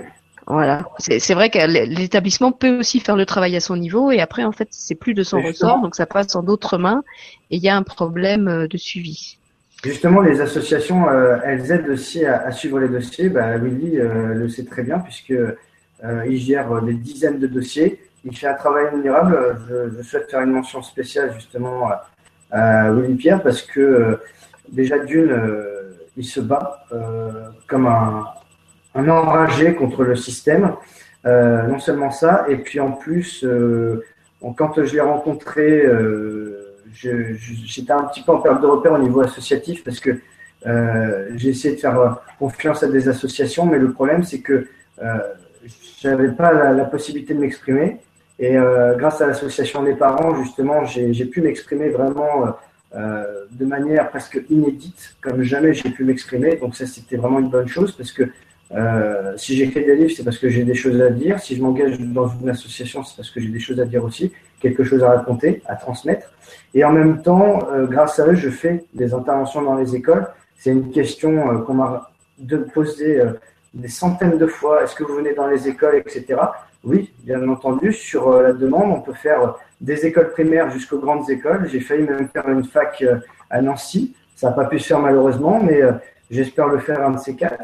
Donc on fait tous les types d'écoles et ce qui me plairait beaucoup, c'est de euh, faire de la prévention auprès des, euh, futurs enseignants, des, jeunes qui euh, étudient justement pour devenir enseignants, psychologues, etc. Parce que c'est aussi eux qu'on doit préparer sur le terrain. Et on s'aperçoit qu'il y a des grosses lacunes en la matière, qu'on leur dit, bah, en gros, débrouillez-vous quand vous arrivez. bon, vous avez le salaire, vous avez ça, vous avez les vacances, maintenant vous vous débrouillez et puis euh, vous ne demandez pas votre reste. Mais bon, quand il y a des soucis à l'école, euh, il faut prendre ça à cœur. Puis quand euh, on a des CPE qui euh, ont des parents furieux au téléphone parce qu'il s'est passé ça, alors qu'en fait c'est pas tout à fait ça. voilà, j'ai été confronté à ça quand je suis allé au lycée professionnel. Donc le corps enseignant, c'est un travail d'équipe encore une fois. Et les parents, c'est pareil. Le but, c'est de faire confiance aux enseignants, mais les, enseignants doivent être aussi à l'écoute des parents. C'est un échange qui va se faire. Alors, je sais qu'en pratique, c'est très compliqué. Ça fait très utopiste, très idéaliste que je dis. Mais ça fonctionne dans certains cas. Et euh, si jamais euh, il y a des parents qui ont des soucis, on a comme allié dans le, domaine euh, Dominique Nguyen, ils peuvent lui parler aussi parce que lui, il est sur le terrain tous les jours, encore plus que, nous, parce que lui, il est proviseur, donc il voit beaucoup de choses quand même. Son lycée, c'est un des mieux classés du département de l'Essonne en plus. Donc euh, voilà, il a aussi beaucoup d'outils à apporter. Et euh, encore une fois, le collectif Your les associations que j'ai citées tout à l'heure, sont là pour euh, apporter leur aide, leur expérience et en même temps des solutions. Et les solutions, on a besoin de tout le monde pour en apporter. Voilà, et donc s'il y a parmi les auditeurs euh, de cette émission des formateurs de jeunes enseignants, des jeunes enseignants qui ont envie de faire appel euh, ou à Nicolas ou à l'association Les Parents avec euh, ou même les autres associations avec lesquelles il travaille, n'hésitez pas à le, contacter, à voir ce que vous pouvez mettre en place avec lui, où que vous soyez. Vous avez entendu, il est prêt à se déplacer de, de Sarlat à Nancy, donc il avalera les kilomètres pour pour venir euh, agir chez vous. Alors j'avais pas terminé, il y avait encore deux questions. Deux, retours en fait que je voulais lire, c'était pas des questions. Euh, il y a mon amie Sylvie Horry qui est, qui est conteuse, qui suivait aussi l'émission ce soir et qui travaille elle aussi beaucoup auprès des, des, enfants et des jeunes. Elle dit merci à toi Sylvie et à ton, à ton invité pour votre émission. C'est un sujet grave qu'il faudrait traiter beaucoup plus souvent, mais surtout discuter avec nos enfants, petits ou ados, pour les sensibiliser et les prévenir s'ils devenaient victimes ou témoins. Merci Sylvie d'avoir suivi l'émission. Et puis j'avais envie de finir en fait par ce, commentaire que Yves Landau avait posté tout au début de l'émission, mais qui pourrait aussi être sa conclusion. Et je m'excuse Yves, tu avais posé plein plein de, questions et de remarques intéressantes, mais il y en avait tellement euh, que j'ai pas pu tout lire. Donc je, je prends celle-là et je te, je te donne le mot de la fin. Il disait voilà une thématique très importante et préoccupante dont on aurait aimé qu'elle n'ait jamais eu lieu qu'elle n'ait jamais eu lieu d'être, pardon, si ce harcèlement scolaire, entre autres, n'avait jamais existé, et pourtant, voilà. Et c'est parce qu'il existe euh, qu'on en a parlé, et j'espère qu'on en parlera encore. Comme dit, si euh, avec vous Pierre, vous, vous trouvez pas l'espace pour le faire ailleurs, moi je suis je suis disposée à vous rouvrir la chaîne pour que vous fassiez une émission euh, tous les deux pour compléter celle-là. Euh, même avec d'autres représentants de d'autres associations, si vous voulez le, le faire à plusieurs. Hein. Dans le Hangout, on peut être jusqu'à 5, 6 sans, sans, problème. Voilà. Vous voyez, de toute façon, je pense que déjà après cette émission, vous allez entrer en contact avec d'autres gens et que peut-être ça va vous ouvrir d'autres portes. Euh, et si, si vraiment ça, ça restait bloqué et que vous n'aviez pas l'audience pour vous faire entendre ailleurs, ben, sachez que sur LLUI, vous êtes, euh, vous êtes les bienvenus pour euh, revenir. Je sais que parmi les gens qui suivent ma chaîne, il y a, il y a beaucoup de gens qui travaillent auprès des enfants, qui sont ou enseignants ou éducateurs, euh, ou en tout cas dans, dans le domaine de l'éducation. Donc je pense que de toute façon, c'est une émission qui va, qui va parler à, à d'autres gens. Voilà, moi je vous donne simplement rendez-vous demain euh, avec l'émission sur euh, de la liberté à la pardon de la souffrance à la liberté de l'être. Et puis euh, je laisse le mot de la fin à Nicolas. Comme ça, Nicolas, tu, tu finis comme tu veux. Excusez-moi, je, je, rajoute des tonnes, mais je voudrais juste préciser, rappeler que le 3 novembre prochain, il y a la journée nationale contre le harcèlement scolaire. Alors, comme je le disais, c'est qu'une journée dans l'année, donc il faut vraiment être réactif parce que c'est là où on peut parler de tous les problèmes. Alors, euh, avant de, de, participer à l'émission, je regardais un petit peu l'actualité sur le harcèlement et j'ai vu que euh, la youtubeuse euh, Enjoy Phoenix, alias Marine Lopez, qui est très connue des jeunes femmes puisqu'elle fait des, des, vidéos sur maquillage, etc. Elle a vécu le harcèlement aussi. elle a 20 ans aujourd'hui. Elle l'a vécu pendant de nombreuses années pour des raisons diverses et variées. Elle avait témoigné dans toute une histoire le 5 novembre dernier. Donc c'est aussi voilà tous ces on peut idolâtrer des stars, on peut être fan de quelqu'un et puis s'apercevoir que pareil, dans sa jeunesse, il a vécu ça. C'est un sujet qui nous touche tous plus ou moins directement. Même si on a des enfants qui ne vont plus à l'école, même si nous, on n'est plus concernés par l'école, on connaît peut-être quelqu'un, un voisin, quelqu'un qui va à l'école, qui connaît quelqu'un qui va à l'école. Ça nous touche tous plus ou moins personnellement, tous les types de harcèlement de toute façon, puisque, euh, encore une fois, c'est un problème euh, psychologique. Alors, je vous encourage d'ailleurs tous à lire euh, le guide de Nora Fraisse Stop harcèlement que j'utilise dans toutes mes interventions. Je lis des témoignages euh, que Nora Fraisse a recueillis parce que déjà d'une, elle explique vraiment les différents profils. Elle reprend un petit peu d'ailleurs ce que je fais en conférence, on fait un peu la même chose. Et puis en même temps, euh, elle explique comment euh, elle s'est battue pour sa fille. Et puis les chiffres, les outils, les signes. Donc ça peut être un complément par rapport à cette émission-là. Euh, mais le 3 novembre sera une journée euh, vraiment euh, cruciale pour, pour les associations comme pour les, tout le monde en général. Et en même temps, ça me replairait bien personnellement de refaire une émission avec toi, Sylvie. Il faut qu'on en discute avec les associations, mais je pense qu'il y a quelque chose d'interactif avec plusieurs, plusieurs associations en même temps. Euh, bah, moi, ce que j'allais te, te, proposer en, en t'écoutant en parler là, c'est si le 3 novembre, euh, vous n'avez pas trouvé d'autres télé plus, plus grosses que la mienne euh, pour, euh, pour vous faire entendre, je suis OK pour vous organiser une émission ou le 3 novembre même, ou autour du 3 novembre, peut-être juste un peu avant, justement, pour, pour parler de la, de la manifestation et de cette journée, et faire quelque chose sur ce thème-là. pour moi, c'est OK. Merci beaucoup. L'invitation est lancée. Euh, mais je pense franchement que, que d'ici là, et j'espère franchement que d'ici là, vous, vous, aurez trouvé aussi euh, audience auprès d'autres euh, d'autres médias et, que d'autres que moi encore euh, relayeront votre message à, à une plus grande échelle. Après, peut-être qu'entre temps, ma, ma, chaîne à moi va, va prendre aussi de l'essor. Là, c'est vrai que j'ai gagné des abonnés dans les dernières semaines, donc peut-être que entre cette fois-ci et, et, la fois prochaine, eh ben, il y aura aussi plus d'abonnés pour vous pour vous écouter. Bon, alors finalement, on a quand même fait deux heures d'émission, mais je crois que le sujet euh, les valait bien. Euh, peut-être qu'il y a des moments où effectivement on, on, s'est un petit peu euh, écarté parce qu'on a parlé aussi de, de ton parcours d'auteur, mais en même temps tu étais aussi là pour ça. Et LLU TV c'est aussi une chaîne d'artistes et d'auteurs, donc je voulais qu'il y ait aussi une place pour ça euh, dans l'émission.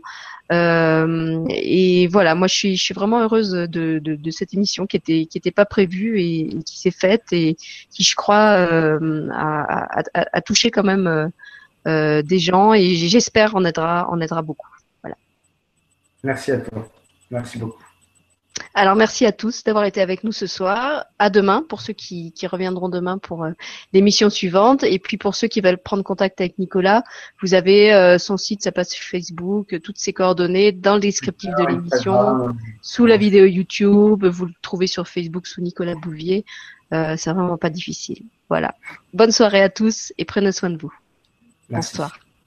Bonsoir.